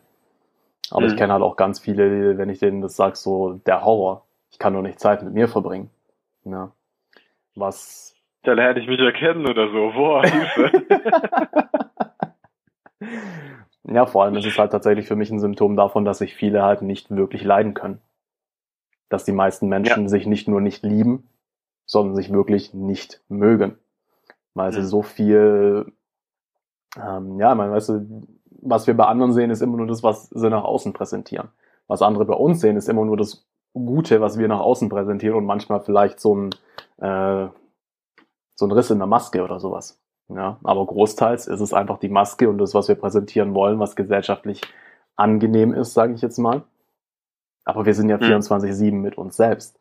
Und das ist auch was, wo ich sehr, sehr lange mit zu kämpfen hatte. Ähm, wirklich zu sagen, ja, die Gedanken und Gefühle, die da sind, die sind cool. Ich bin jetzt deswegen, also die hat einfach jeder. Jeder ist mal wütend. Jeder, und wenn du wütend bist, dann stellst du dir vor, dass du Bock hast, dem jetzt eine reinzufetzen. Und dann muss ich mich nicht schuldig fühlen, nur weil ich den Gedanken. Kurz mal das Mikrofon weggeschlagen. Ähm, ja, solche Sachen. Es kann, es ist für viele sehr, sehr schwierig, Zeit mit sich zu verbringen, weil sie dann eben plötzlich ähm, merken, wie sehr das, was sie wirklich sind, von dem Bild, was sie von sich haben und von dem Bild, was sie gesellschaftlich darstellen sollen, äh, wie sehr das differenziert. Ja, also der Satz, äh, den Satz "Ich mag nicht" zu sagen, äh, fühlt sich für die meisten Leute oder für sehr sehr viele Menschen, ich glaube auch wirklich die meisten falsch an. Mhm. Das gibt mir zu denken. Absolut, ja. ja. ja. Und trotzdem würdest du sagen, auch da einfach halt die Stille mit dir aus, lern dich kennen, oder? Ja, wenn du Lust hast. Also, also wenn du keinen Bock hast, dann ist, ist auch das, finde ich, eine total äh, eine Reaktion, die total in Ordnung ist. Also ich habe auch nicht immer Lust, mich kennenzulernen. Manchmal, manchmal denke ich, nö, ich will jetzt ein Buch lesen oder trainieren oder sonst was. Ich habe gerade keinen Bock. Genauso geht's mit Meditieren. Viele Leute schwören ja auf Meditation und, und sind da schon fast mit messianischem Eifer unterwegs, um die Leute davon zu überzeugen. Ich finde Meditation eine coole Sache und ich habe das auch eine Zeit lang jetzt gemacht. Im Moment habe ich einfach keinen Bock. Mhm. Äh, ich, aber ich zwinge mich doch jetzt nicht dazu. Warum? Mir geht's gut. Hey, ich habe einfach gerade ein Teil von mir, ein sehr starker Teil von mir sagt gerade, nö, hab ich gerade keinen Bock drauf. Ich hab Bock auf ein Action. Alles klar. Mhm. Ähm, und wenn eine Zeit lang oder ein Teil von mir sagt, ich habe eigentlich gerade keinen Bock, mich kennenzulernen, ich will gerade das Leben genießen oder sonst was, ist doch okay. Absolut. Also, wenn du dann tatsächlich, also mit dem Wenn, mit dem Aber, wenn du dabei glücklich bist. Ja, würde ich noch dazu ja. setzen. Weil gerade genau. Leute, die einfach chronisch unglücklich sind, für die gibt's halt nichts. Also in, mein, in, in meinem Verständnis gibt's nichts, was profitabler ist, als dann wirklich sich diesen Schattenseiten einfach mal zu stellen, sich kennenzulernen, sich akzeptieren zu lernen im ersten Schritt mal. Sich aushalten zu lernen. Ja, ja also das, ist, das wäre jetzt eine für mich wäre das jetzt einfach eine von vielen Techniken, sich selbst aushalten lernen. Ne? Einfach mal nichts tun, vielleicht sogar in Richtung Meditation, ist für mich eine Technik, um zu diesem Ziel zu kommen. Bei weitem nicht die einzige, okay. aber es wäre eine. Also für das, was ich kenne, ist auf jeden Fall die effektivste. Was, äh, was, was würdest du da jetzt, also was kennst du noch für Techniken? Naja, die, die, die, die Grund, also die grundlegende wissenschaftliche Theorie, wie Wahrnehmung funktioniert, äh, oder es ist der Konstruktivismus. So. Der Konstruktivismus sagt im Endeffekt, alles, was wir wahrnehmen, was wir erleben, ist selbst konstruiert. Mhm. Ja, der Mensch ist ein autopoietisches, selbstreferenzielles System. Von außen kriegen wir, ne, wie kann man sich vorstellen, so ein bisschen das Bild, was ich dazu gehört habe, war so eine Kugel und von außen kriege ich mal so Stupser da drauf. Aber was ich da innen draus mache, ist meine Sache. Mhm. Ja? Ähm, und das heißt, Erleben wird zum allergrößten Teil von uns selbst erzeugt.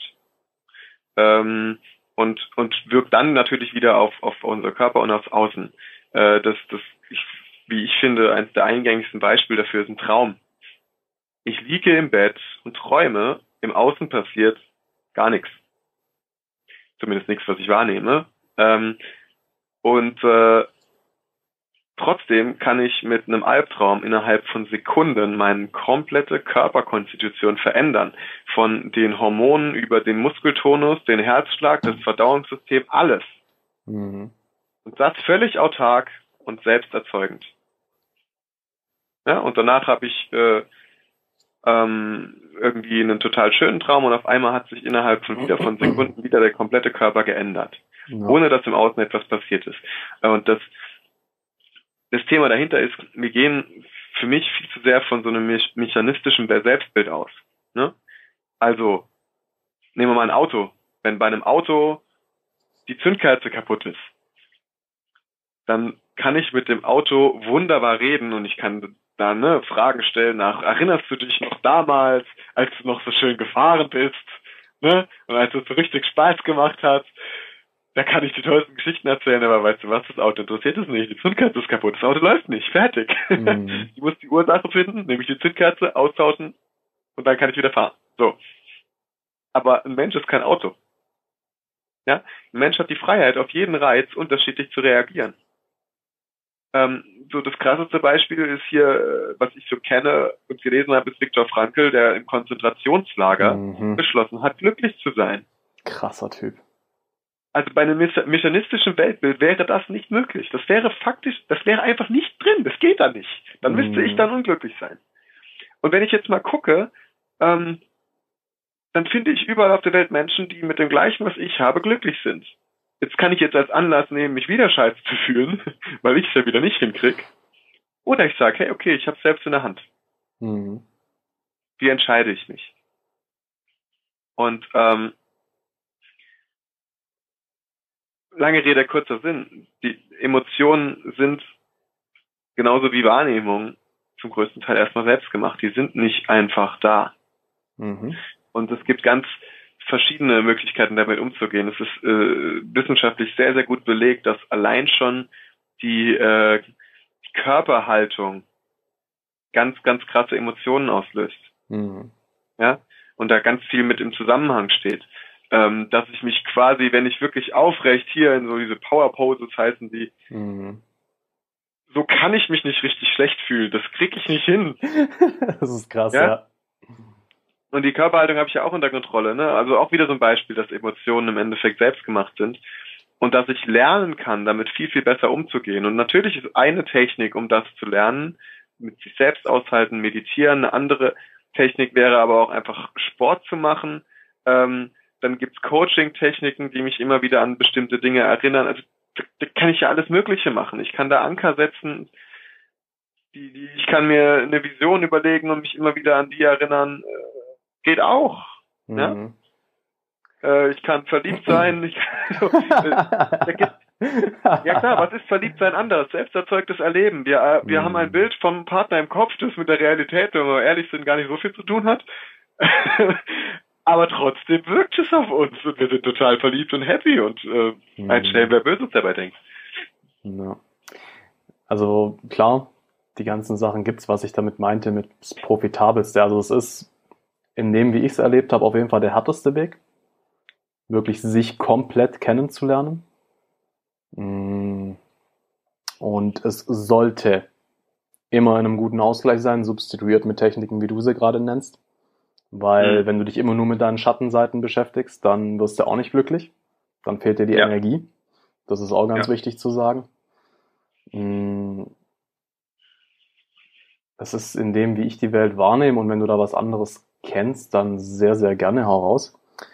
Es ist halt die einzige Möglichkeit, wirklich sich selbst, sich wirklich lieben zu lernen. In der Tiefe. Und vielleicht sogar irgendwann an einen Punkt zu kommen, wo du verliebt bist in dich selbst, wo du diese Serotonin, Dopaminstöße quasi in dir für dich selbst auslöst. Durch das, was du bist.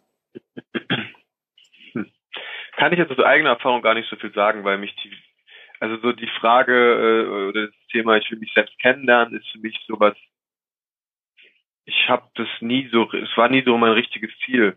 Okay. Ähm, das hat ein bisschen vielleicht mitgeschwungen, aber für mich war das erstmal, ja, für was, was habe ich davon?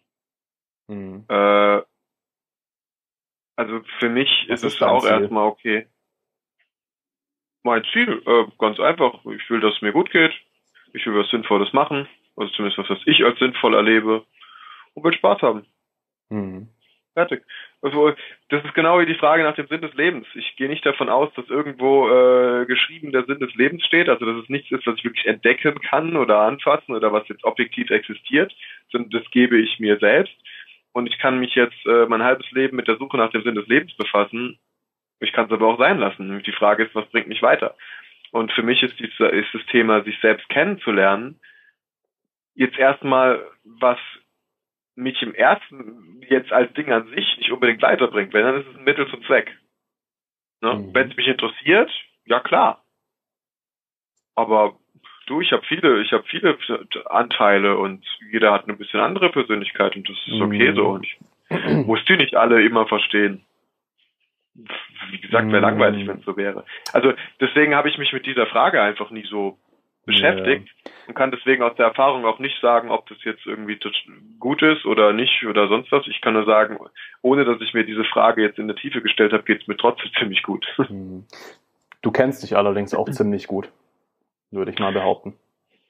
Ob du es jetzt, jetzt bewusst über Meditation oder sonstige Sachen gemacht hast, ähm, das sei mal dahingestellt. Aber allein der Punkt zu sagen, es gibt viele Anteile in mir und alle möchten auch was anderes und ich muss die nicht immer alle verstehen, ähm, wie viele Leute wissen überhaupt, dass unsere Persönlichkeit im Prinzip immer ein Stück weit fragmentiert ist, dass es den einen Teil gibt, der will das und den einen, der anderen, der will was ganz anderes. Ja, ja das kann sein. Äh, also, dass ich, dass ich allein schon berufswegen äh, mich da besser kenne als viele Menschen, aber ich würde nicht sagen, ich kenne mich so richtig. Ähm, aber ich glaube, was, was, was mich zumindest meistens auszeichnet, ist eine sehr entspannte Grundhaltung. Mhm. Ähm, und ich denke erstmal, ja, was da ist, ist da. Und okay. Wie ähm, hattest du die schon immer, diese entspannte Grundhaltung? Hm, sagen wir so, die Grundzüge wahrscheinlich schon. Das ist eine gute Frage. Ähm, wenn ich jetzt viele äh, damit mich beschäftigt hätte, mich selbst kennenzulernen, hätte ich das könnte ich wahrscheinlich gleich beantworten. Hatte ich die schon immer. Weiß nicht, ich glaube, mein Vater hat die auch, also könnte man sagen, vielleicht ist ein bisschen was davon angeboren. Ähm, aber definitiv hat die sich in dieser Stärke auch entwickelt. Hm. Also ich glaube halt tatsächlich, also das ist, äh, das ist tatsächlich das, was mir bei dir am krassesten einfach aufge, aufgefallen ist, diese Entspanntheit, diese Sorglosigkeit. Ja. Und ich glaube tatsächlich, dass es das auch ist, was sich die meisten Menschen mit mehr als alles andere wünschen. Ja, kann man lernen. Ja. Wie? Beispiel hier. Hi. wie hast du es gelernt oder wie würdest du jetzt sagen, äh, wenn jemand sagt, hey, ich, boah, ich wäre auch gerne so sorglos, so entspannt mit allem, wie schaffe ich das? Erstmal, ich störe mich ein bisschen an dem, an dem Wort sorglos, weil ich bin nicht sorglos. Also ich würde okay. mich niemals als sorglos beschreiben. Äh, ich habe meine Sorgen nur, ähm, ich habe eine hohe Zuversicht, dass ich, wenn die eintreffen, ich damit umgehen kann und ich treffe auch gewisse Vorkehrungen. Mhm. Ähm, fängt schon an bei Finanzen. Ich habe äh, für mich eine Regel, ich will einen Puffer auf dem Konto haben, der für drei Monate reicht. Mhm. Einfach, weil mir das eine Sorge quasi erstmal nimmt. Mhm. So, so, also ich, ich würde mich nicht als sorglos bezeichnen. Ich würde mich als äh, jemand bezeichnen, der sehr, sehr wenig Angst hat. Mhm. Es gibt fast nichts, wovor ich wirklich Angst habe, zumindest nichts, was ich für realistisch halte ähm, aber nicht als sorglos. Also das ist so das Erste, das wirkt aber so, das kann ich total verstehen. Ähm, aber die, die, die Grundfrage war ja, ähm, wie lerne ich so eine entspannte Grundhaltung? Ähm, also mein Weg war mit sehr, sehr vielen Umwegen. Hm, ich habe mich vielen Dingen gestellt, denen sich viele andere nicht gestellt haben. Also allein schon das Thema Kampfsport. Ähm, vielleicht kann der eine oder andere, gerade der es nicht gewöhnt ist, nachvollziehen, wenn man irgendwie einen Vortrag oder so halten muss, wie einem da sozusagen die Flatter geht und, und, und was da an Adrenalinausstoß ist und so weiter. Oder mal irgendwie im Sport einen wichtigen Wettkampf hat. Und ich kann dir jetzt einfach aus Erfahrung sagen, das ist nichts dagegen, wie wenn du einem Menschen gegenüberstehst, gegen den du kämpfen sollst. Der steht dir gegenüber und will dir wehtun. Mhm. Ähm, das ist nochmal eine ganz andere Stufe. Äh, und was ich ja noch, also das war ja nur ein Ding, das, das haben ja schon viele, aber ich habe auf der Europameisterschaft gekämpft vor, weiß nicht, drei, vier, fünftausend Leuten. Ähm, das erhöht den Druck dann nochmal ein bisschen. ähm, oder sagen wir es so, es wäre eine starke Einladung, Druck zu empfinden. Ich habe den gar nicht so empfunden, ehrlich gesagt. Ähm, ja. Und das sind Erfahrungen, die dich deutlich ruhiger und, und, und sicherer machen und die zumindest, glaube ich, dazu geführt haben, dass ich so in Sachen so auch Konflikte oder generell mit dem mit dem Botenstoff Adrenalin sehr gut umgehen kann. Mhm. Also könnte Ob man so ein bisschen sagen, äh, Trial by Fire. Also setzt dich auch wirklich schwierigen Situationen aus, um zu lernen, um dein Selbstbewusstsein aufzubauen. Vielleicht jetzt nicht unbedingt, wenn du sowas noch nie gemacht hast, direkt dich äh, auf die Europameisterschaft irgendwo in Kampfsport stellen. Aber irgendwie so Schritt, schrittweise das aufbauen. Was fällt dir schwer? Stell dich dem. Also geh aus deiner Komfortzone.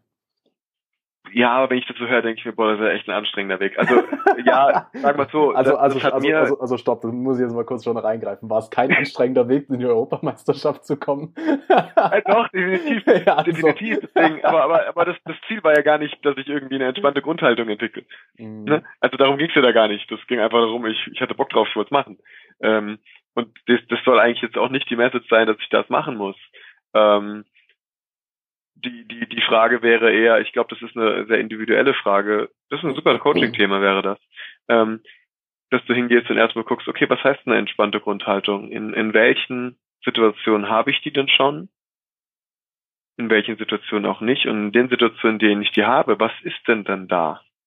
Und ich bin mir ziemlich sicher, dass da eine ganze Menge, also das kann man auch wieder jetzt mit Forschung belegen, ähm, in einer, in einer Flow-Situation zum Beispiel, also in dem Moment, wo man Fokus wirklich auf eine Sache hat und, und darin quasi so ein bisschen aufgeht, das ist jetzt nicht per Definition entspannt, da ist schon eine gewisse Spannung drin, aber von, es ist, wahrscheinlich würden die meisten Leute sagen, da haben sie diese Grundhaltung. Ne? Da ist nichts mit Sorgen und so weiter und so fort. Ähm, und das ist ja was, was kann ich viel leichter lernen. Da muss ich mich gar nicht in den Kampfsport stellen. ähm, da geht es nur darum, das zu machen, das zum Beispiel jetzt das, was ich tue, wirklich zu tun. Mhm. Ähm, das wäre was. Äh, in die Richtung würde ich dann mal fragen und ich glaube, die Antwort ist individuell.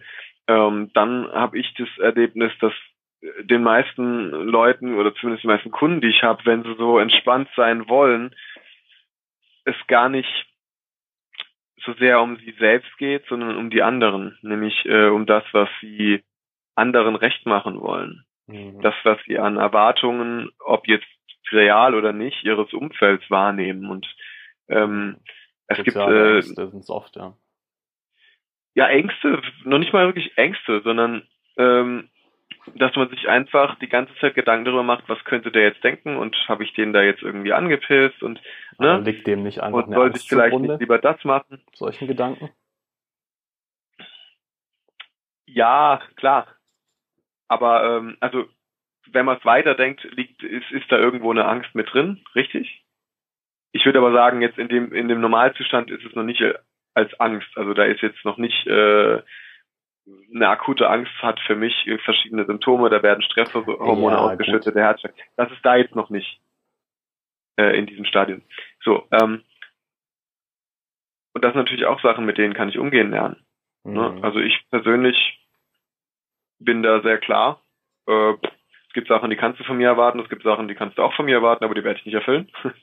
ähm, Geil ausgedrückt. Die, ja, und das ist, das ist klar und das ist auch in meinem Umfeld klar. Und das haben, wird dann vielleicht ein, zwei Mal probiert und dann sage ich, pff, nö. und ich bin da auch völlig fein mit. Und dann ist gut. Umgekehrt stelle ich auch relativ wenig Erwartungen an mein Umfeld. Ne? Mhm. Ähm, die sollen ihr Ding machen. Und wenn man sich mal selbstkritisch hinterfragt, meistens, wir erwarten von unserem Umfeld Dinge, die uns eigentlich scheißegal sein könnten. Ja, also jetzt mal ehrlich, äh, also ah. zum Beispiel, was meine Freundin für einen Sport macht. Das kann mir scheißegal sein. Das betrifft mich nicht. Hauptsache, die hat doch Spaß dabei und kommt fröhlich heim. Aber ganz viele haben da ja, unterbewusst äh, Vorschriften, die sie von, eigentlich vom anderen wollen. Was meine Freundin anzieht, ist ihre Sache. Ja? Äh, und ob mir das gefällt oder nicht, pff, ja, das ist dann mein Problem, nicht ihrs. Ja. Und ähm, also das sind so ganz banale Dinge und jetzt, wenn man das hört, denkt man, ja klar, aber hinterfrag dich mal selbst. Handelst du auch danach? Oder gibt's dann die Kommentare, wenn dir die Hose nicht gefällt oder sonst was? Ja, wofür, äh, ich, ich nehme jetzt einfach nur meine Freundin, aber das ist mit dem ganzen Umfeld genauso, wofür die ihr Geld ausgibt, ist ihre Sache. Und ab und zu denke ich mir, ey, dein Ernst jetzt? Ja, aber es ist ihre Sache. Mhm. Und das auch zu leben, ist gar nicht so leicht. Ne? Es ist leicht zu sagen, ich will mir nicht reinreden lassen. Das kann jeder. Aber mhm. das auch mal selbst zu leben, ich glaube, das gelingt mir aber auch ganz gut. Und da kommt, glaube ich, auch viel von der Entspanntheit her. Ja? mir ist im Endeffekt völlig egal, was, was egal wer tut, solange es mich nicht betrifft. Und wenn es mich betrifft und mich betreffen die wenigsten Sachen, dann können wir drüber reden. Mhm. Ja. Aber meinetwegen kann jeder nackt auf der Straße rumrennen und äh, wegen von mir gibt es keine Erregung öffentlichen Ärgernisses, höchstens Erregung von meinem Humor. Ähm, Geil. lass, lass die Leute doch machen, was, was sie wollen. Ne? Warum, mhm. warum meinen wir immer, wir, wir wissen es besser und, und, und müssen den anderen oder, oder glauben, den anderen vorschreiben zu müssen, wie es richtig geht, als mhm. ob es richtig geben würde. Ja? Was glaubst du, wo kommt das her? Ich glaub, ähm, wo kommt das her? Dieses Thema richtig? Dass wir, dass wir quasi angetriggert sind, wenn zum Beispiel unsere Freundin, unser Freund, was auch immer, Geld für Sachen ausgibt, wo wir denken so, hä? Ich meine, bei manchen geht es ja wirklich in eine Richtung, die werden dann wütend, obwohl es gar nicht ihre, ihre, ihre Sache ist. Ne? Oder die Freundin äh, ist jetzt mal nicht ins Fitnessstudio gegangen und du bist angetriggert, weil sie ihre Sachen nicht durchzieht. Was interessiert dich das? Aber passiert ja dann doch oft bei Leuten, dass sie wegen sowas richtig, richtig angepisst sind. Woher kommt das? Das ist eine gute Frage. Die, die Frage, äh, die, die Gegenfrage von mir wäre, was würde es bringen, das zu wissen? Ähm, es würde insofern das bringen, dass du damit arbeiten kannst. Ähm, auf nochmal einer, in meiner Erfahrung, ein bisschen tieferen Ebene als nur, ich will jetzt mein Ziel erreichen. Klar, wenn es dir nur darum geht, jetzt, wenn das genau das eine Problem ist, ähm, scheiß drauf. Dann mach dir einfach klar, es, es, es muss dich nicht interessieren. Ähm, oft ist es aber in meiner, also in meiner Erfahrung ist es einfach oft so, dass wir dann angetriggert sind oder dass ich dann angetriggert bin, auch die Leute, mit denen ich arbeite, dann angetriggert sind, wenn uns ein Spiegel vorgehalten wird. Also ich bin für mich jetzt gerade Thema, ja, Geld ist ein gutes Beispiel. Äh, mir fiel es lange sehr, sehr schwer und ich habe auch immer noch gewisse Defizite da, mit Geld gut umzugehen. Na? Mhm. Und gerade in den Phasen, wo es mir sehr schwer fällt, mit Geld gut umzugehen, triggert es mich, triggert's mich richtig an, wenn andere Leute nicht gut mit ihrem Geld umgehen oder wenn sich Leute was leisten können, was ich mir nicht leisten kann, sowas. Ähm, in meiner Erfahrung ist es einfach immer ein Spiegel für mein Innenleben und kann mir sehr viel, wo wir jetzt wieder bei mich selbst kennenlernen werden, ähm, einfach über mich sagen. Ja. Gleichzeitig, gleichzeitig, wo kommt es her, wenn ich mich dann wiederum, und da kann man auch wieder sagen, ist es im Prinzip egal, was die Geschichte ist, wo es herkommt, die Story dahinter, das Logische. Setz dich mal mit dem Gefühl auseinander, was du nicht haben willst, was du jetzt anfängst, auf sie zu projizieren. Irgendwas macht, also ja, es, es, das triggert jetzt gerade Wut in dir oder sonst was. Anstatt jetzt dich mit ihr zu beschäftigen, beschäftige dich mit dir. Nimm ja, aber Message das kann ich ja viel einfacher machen. Okay, wie? Ne, also ähm, die, die Körperhaltung, und jetzt gehen wir, ne, jetzt gehen wir vom, vom, vom, vom Kopf quasi in den Körper, die Körperhaltung, die äh, mir vorschwebt, wenn ich so dieses hab, jemand macht es nicht so, wie ich das haben will, ähm, und da kommt was hoch, da komme ich vor. Mhm. Dann mache ich das hier. Ne? Ich glaube, das wird den meisten Menschen genauso gehen. Die werden da nicht sich zurücklehnen und chillen. Mhm. Sondern die werden, die werden hochgehen und vorgehen. Das hier. Mhm. So, ne?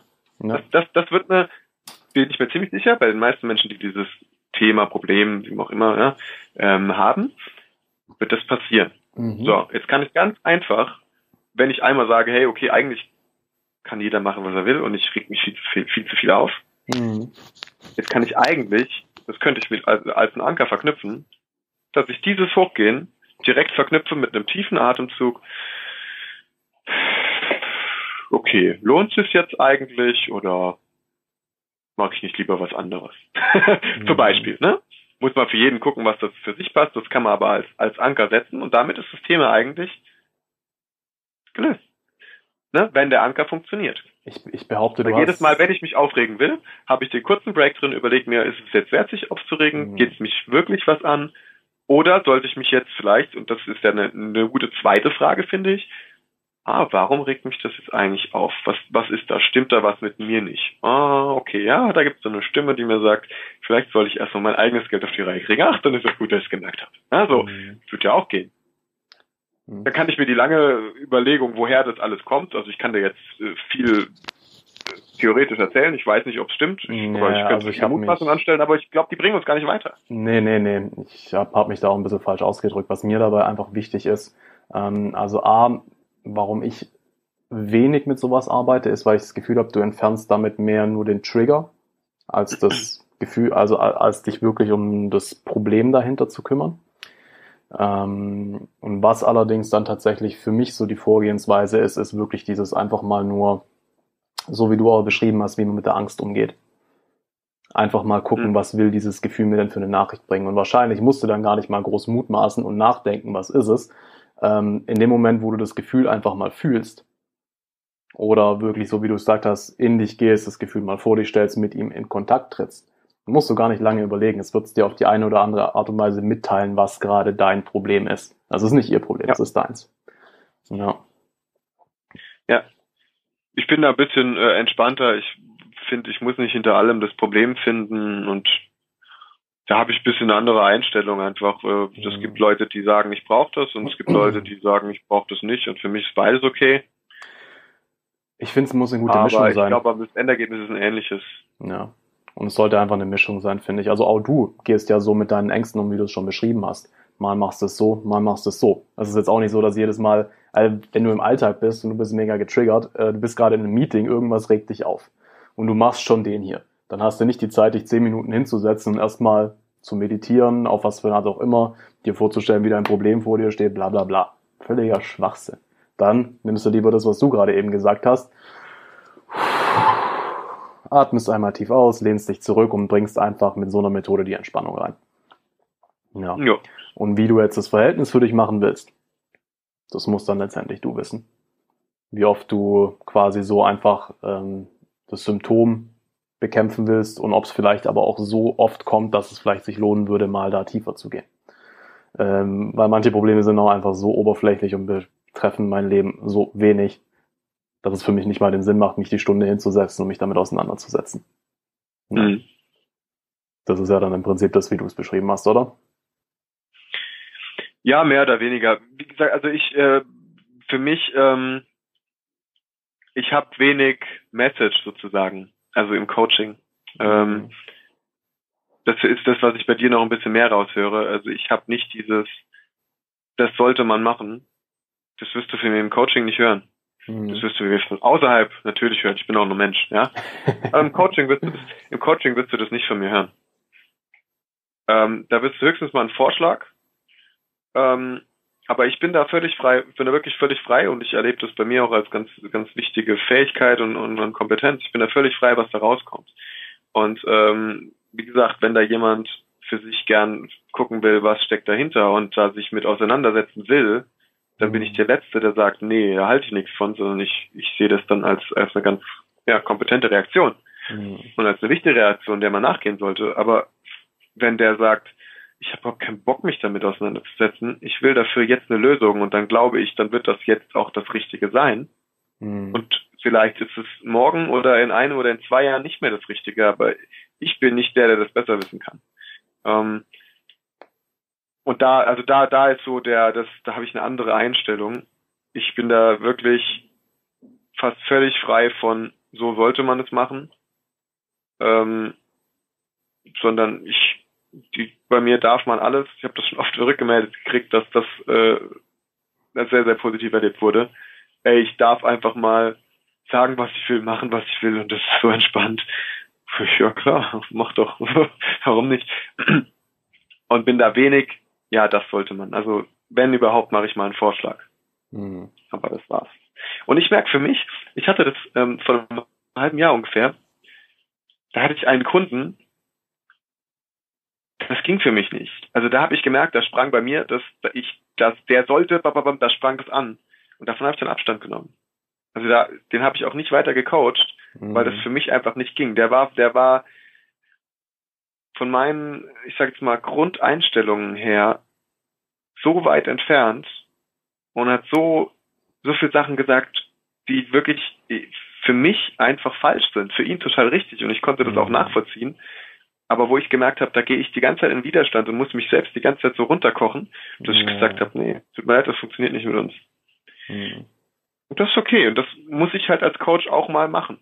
Voll. Ne? Nicht jeder, ähm, nicht jeder ist von genau dir oder genau mir coachbar, nicht zu jeder Zeit. Nein, das ist total okay. Und dann passt, dann passt das halt nicht. Mhm. Ja und? Absolut. Ja.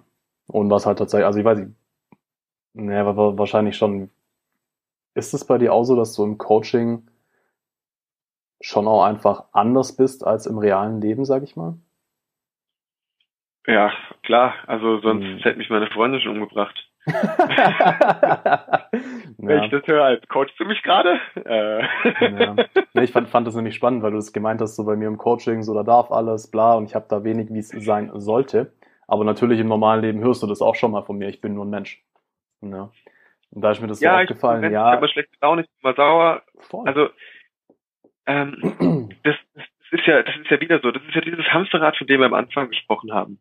Mhm. Äh, das Hamsterrad, in dem du dich als Coach äh, gerne steckst oder dich reinstecken lässt, ist, jetzt musst du der perfekte Mensch sein, immer gut drauf, immer eloquent, immer genau die richtigen Fragen, immer am Lächeln. Boah, nee, Alter, auf keinen Fall. Kein Bock drauf. was ist das für ein Stress? Mhm, absolut, sobald ja, du irgendwas äh, darstellen willst, was du nicht bist ich, ich bin das nicht. Und äh, ich gehe auch gern mal ins, ins Training und auf gut Deutsch, ich labe einfach mal nur Scheiße. Hm. Einfach weil ich witzig finde und das auch mal brauche. Ja. Ähm, ich, ich, ich muss nicht immer perfekt sein. Ähm, Coaching ist, ne, also von einem, keine Ahnung, von einem Informatiker, äh, ist ja das Klischee, die sitzen nur im Keller, äh, rauchen und essen Pizza. Ne? Ein Informatiker nimmst du es aber auch nicht böse, wenn er mal rausgeht und, und, und wunderst dich nicht, ja. Mhm. So, das ist genau wie, das Coach ist ein Beruf und ich finde ein total toller Beruf. Mhm. Und ich verhalte mich in meinem Beruf aber natürlich rollengemäß ein bisschen anders als als Privatperson. Das macht aber jeder so, das macht ein Lehrer so, das macht ein Polizist so, das macht, das macht jeder so. Ähm, nur beim Coach denkt man irgendwie, der müsste es anders machen. Aber nö. noch so eine Erwartung, die man haben kann, der ich nicht gerecht werden werde. absolut, ja, absolut. Ja, spannend. Das ist ein. Ich finde, es ist immer eine sehr, sehr spannende Gratwanderung, auch dieses sich weiterzuentwickeln und gleichzeitig aber auch einfach mal im Moment zu entspannen. Ja, für mich gehört beides irgendwie zum Leben dazu. Und ja, wie du auch sagst, wenn es, wenn es für, je, für jemanden nur das eine, nur das andere ist und er ist damit glücklich, da bin ich zu urteilen. Ja. Eben. Definitiv. Man, man, man, man hat ja, also gerade Coaches haben, finde ich, das Problem, dass sie noch stärker als andere meinen, es besser zu wissen. Und ganz ehrlich, Besserwisser haben wir alle genug. ja. Von denen brauchen wir wirklich nicht noch mehr. Also, Hast du die Phase auch mal durchgemacht? Ich überlege gerade, das ist eine gute Frage. Ich hoffe, du siehst jetzt kennenlernen. Geil. Ja, also ähm, ich kann mich dran erinnern, dass nachdem ich meine Therapeutenausbildung gemacht habe, war es bei mir erstmal eins, ja, so zwei, zweieinhalb Jahre so ganz krass. Ja, dass ich versucht habe, den Leuten echt krass, krass aufzudrücken. Und so viele Leute da quasi von mir abgeschossen habe, das war krass. Bis ich es dann mal gelernt hatte. Ja, ich hatte es jetzt, wenn ich mal so reflektiere, bei ein, zwei Leuten, die wirklich, ähm, mit wo ich so überhaupt nicht, also auch im engen Umfeld, die mir wichtig waren, wo ich, wo ich überhaupt nicht damit einverstanden war, was die so gemacht haben. Und denen habe ich das auch deutlich gesagt. Ähm, andererseits, das würde ich heute immer noch machen. Mhm. Äh, und es liegt ja an mir, die Konsequenzen zu ziehen. Also wenn ich sage, das ist, finde ich so krass, das muss ich, das will ich mir überhaupt nicht anschauen, dann, und das war es in einem Fall, Mhm. Dann würde ich heute das gleiche machen wie damals und sagen, hör zu, das läuft nicht, die Freundschaft hat so keine Zukunft. Ähm, ich würde es vielleicht heute ein bisschen diplomatischer ausdrücken als damals, aber sonst äh, ja, nee, also richtig missionarisch unterwegs war ich glaube ich nicht. Ich war schon immer so, dass ich gesagt habe, was ich denke und dass du bei mir eigentlich immer wusstest, woran du bist. Mhm. mhm. Und das ist nach wie vor so. Aber auch, es war auch eigentlich schon immer für mich okay, ähm, wenn man auch mal was anders macht. Mhm. Solange es mich halt nicht betrifft. Ja, klar. Ich meine, wenn du, wenn du drunter leidest, dann ist es nochmal irgendwie, dann muss man darüber reden. Ja. ja, eben. Ansonsten macht das wenig Sinn. Definitiv. Ja, dann würde ich vorschlagen, wir sind jetzt bei einer Stunde 40 Minuten Aufnahme, plus noch irgendwie drei, vier, die oben drauf kommen, wo ich beim großen Hänger gerade eben mal kurz gecuttet hatte. Oh, ähm, vielen, vielen Dank, dass ich hier mit dir das Gespräch führen durfte. Hat mir sehr, sehr viel Spaß gemacht. Ähm, ja. Normalerweise sage ich jetzt noch, wo finden denn dich die Leute auf Social Media? ja, es gibt ja eine Facebook-Seite von mir. Mhm. Da äh, wird zwar seit weiß nicht wie vielen Monaten nichts mehr gepostet, aber es gibt eine Facebook-Seite von mir. Da findet man mich auch und da kann man mir schreiben. Das werde ich irgendwann auch sehen. Ist E-Mail vielleicht besser? E-Mail, ähm, meine Handynummer müsste auch auf der Facebook-Seite stehen. Wenn nicht, ich habe auch eine Homepage. Die gefällt mir zwar eigentlich nicht so wirklich, aber die äh, wird noch ein bisschen geändert jetzt demnächst. Hm. Ähm, die ist 3.0coaching.de. Alles klar, werde ich auf jeden Fall unter dem Video verlinken und in die Show Notes machen und auch dann Facebook und so Sachen. Also das passt auf jeden Fall, da können sich die Leute finden. Genau. Ähm, Außerdem, ah, da fällt mir noch was ein. Ähm, ich suche im Moment, äh, wir haben ja vorhin kurz angeteasert, so das Thema ein bisschen Coaching, ein bisschen mehr, äh, dass ich ein bisschen mehr davon machen möchte.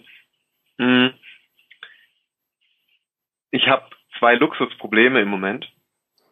Ähm, also ich meine, ich habe ja Social Media so gemacht, aber um mal ehrlich zu sein, ich habe noch nie einen Kunden über Social Media gewonnen, noch nie, äh, sondern meine kompletten Coachings basieren rein auf Weiterempfehlung.